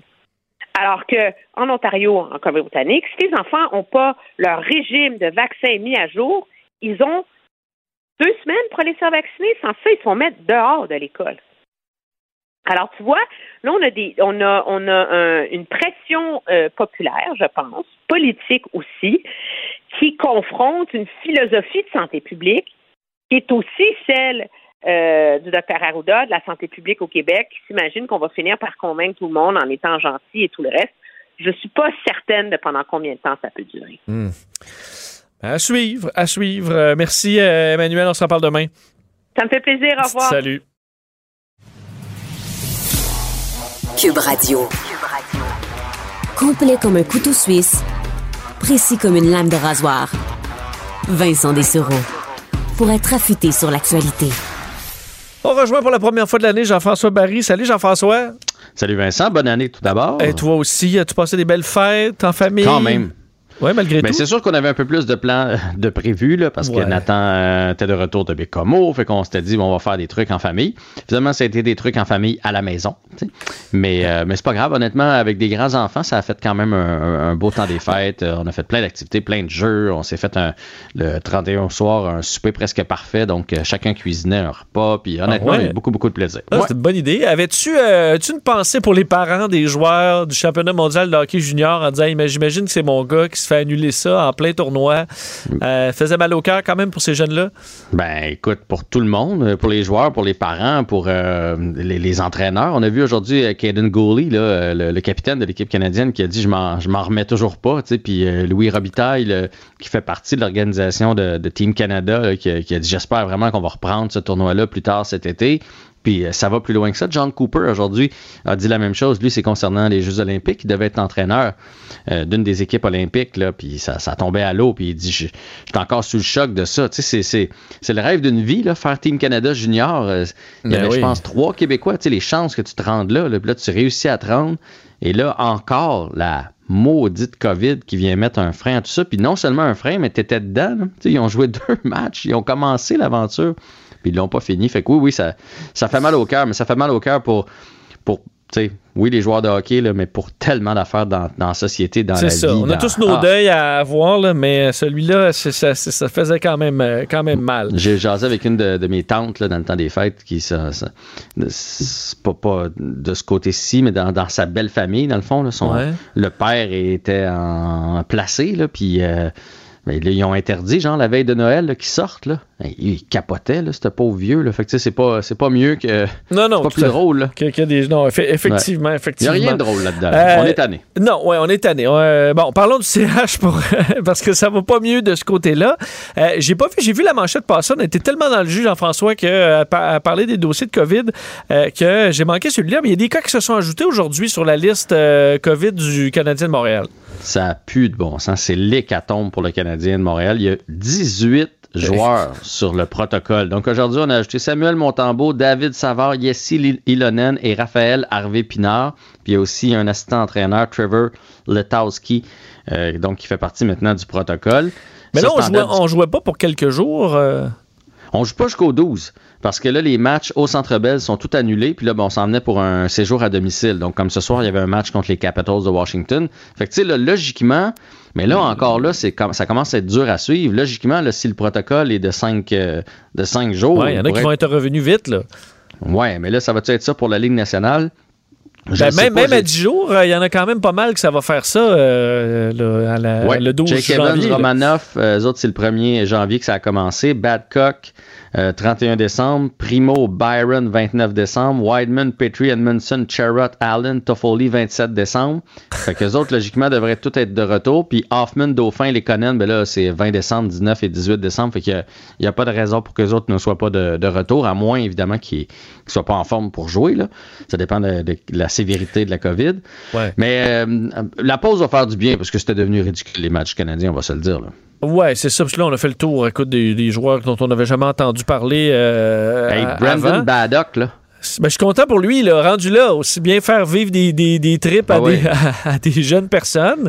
Oui, il pourrait faire comme en Formule 1, tu sais, ceux qui paient pour un siège. Donc, on pourrait juste embaucher des millionnaires qui payent euh, un million la game, puis euh, t'as une game dans la Ligue nationale. Tant qu'à ça, c'est pas une idée à ah, faire. C'est bon. C'est une Moses de bonne idée. Hey, non, mais dans la même veine, puis je t'avais pas envoyé ça dans mes sujets, mais attends un petit peu, je vais, je vais juste retrouver euh, le, journaliste qui a, qui a réalisé l'entrevue parce que c'est un de nos, nos confrères de travail en plus de ça, qui a fait une entrevue avec Andrei Markov. Et euh, il a posé la question à Andrei Markov pour savoir s'il reviendrait. Il dit rendu là. Donc, c'est Jonathan Bernier. Jonathan Bernier, donc du Journal de Montréal, qui a dit euh, à Andrei Markov il manque 10 matchs à Markov pour atteindre le plateau des 1000 dans la Ligue nationale de hockey, qui est comme quand même un. Ben plateau important. il est à 990 dans l'uniforme du Canadien en plus.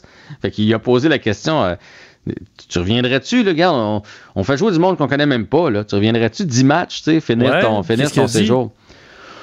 Je pense qu'il est passé à autre chose. Ah, ah ben là, c'est non ben, éclate. Au moins, boucle la boucle. je le comprends. sais C'est un 10 de charité. Là, tu, tu, l'auras jamais vraiment joué ton, ton, ton 1000 matchs. Là. À un moment donné, j'imagine quand tu prends ta retraite, tu fais bah, 990 ou 1000, ça, ça change rien. Ça, change rien de ça, mais il a quand même posé la question. Ça aurait fait jaser, au moins, ça aurait fait un bon sujet à surveiller, au moins quelque chose d'excitant pour les Canadiens. Ça aurait fait de quoi certain. Euh, ça touche aussi des, euh, des, des, stars comme de la Ligue nationale qui s'ajoutent aussi. Ben, en fait, la plus grande star de la Ligue nationale est sur le protocole de la COVID, donc Connor McDavid qui a, qui a testé positif.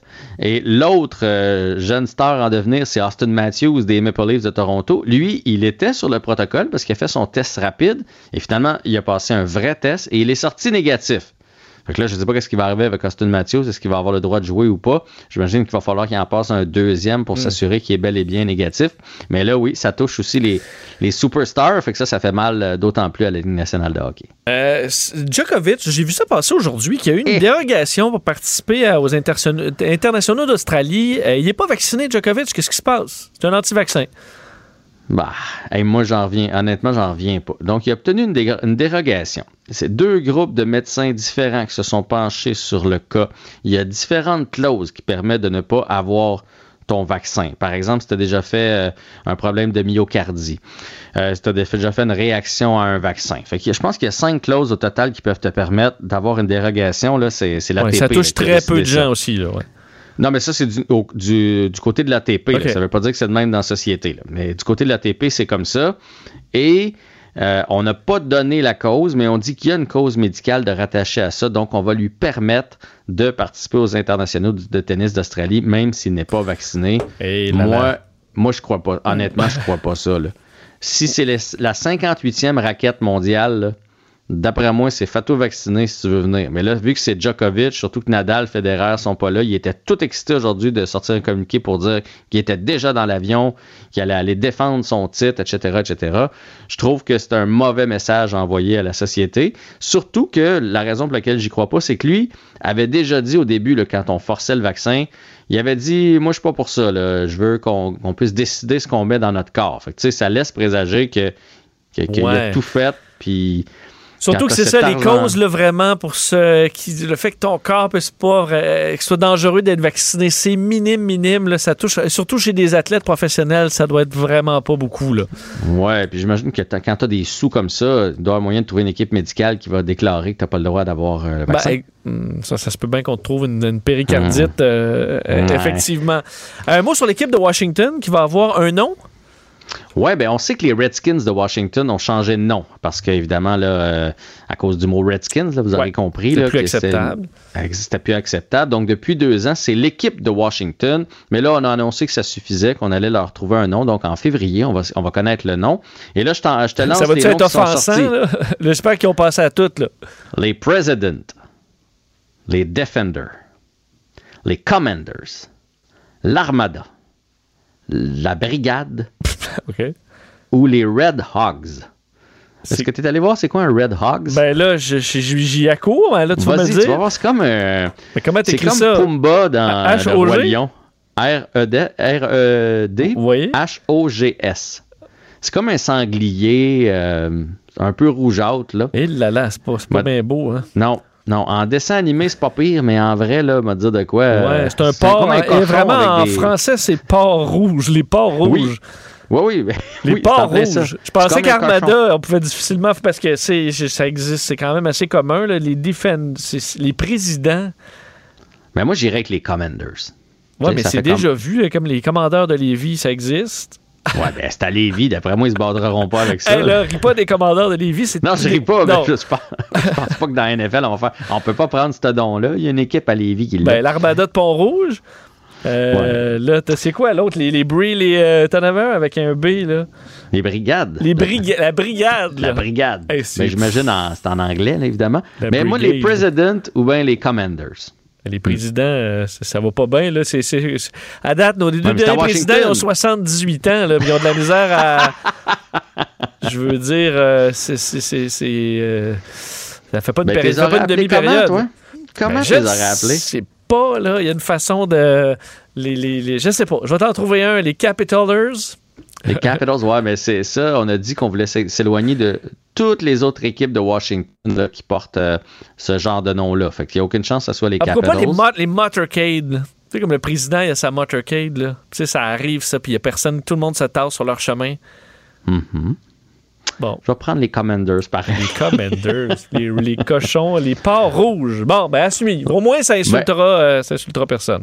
C'est au mois de février qu'on va savoir ça. Ben, peut-être ça va insulter les cochons rouges, par exemple. Ben, on sait jamais. C'est une espèce en voie de disparition ou euh, à, suivre. Ce qu'on a, pu voir dans la petite vidéo, c'est que le W va rester parce que, tu sais, depuis deux ans, c'est comme un gros W pour Washington. Et les couleurs des Redskins à l'époque et des, de Washington aujourd'hui vont demeurer aussi. Alors, dossier à suivre. Ben oui, on va surveiller ça de près. Merci Jean-François. Demain. À demain. Salut. On termine. Carl, qui nous rejoint euh, pour euh, une petite nouvelle en terminant? Oui, point de presse demain à 13h de Jean-François Roberge, le ministre de l'Éducation du Québec, accompagné d'Horacio Arruda pour faire le point sur la rentrée scolaire et l'enseignement à distance. On sait que la rentrée a été reportée au 17 janvier cette année. Alors, plus de détails demain. Hum, il y a bien des parents, des professeurs qui attendent ça aussi, des détails. Euh, télé à l'école, l'étude à la maison, ça a été difficile. Quelques semaines, je pense que tout le monde peut s'arranger avec ça, mais le moins longtemps possible. On, pense tous qu'on a Internet haute vitesse à la maison jusqu'à temps que deux à trois personnes eh. l'utilisent en même temps. Hein. Quand il y a deux parents, télétravail, trois enfants, la tablette. Ça nous rappelle le modem 56K. Oui, ça c'est vrai. Merci Carl. Euh, merci Achille à la mise en onde, Alexandre à la recherche. On se retrouve demain. Au revoir. Cube Radio.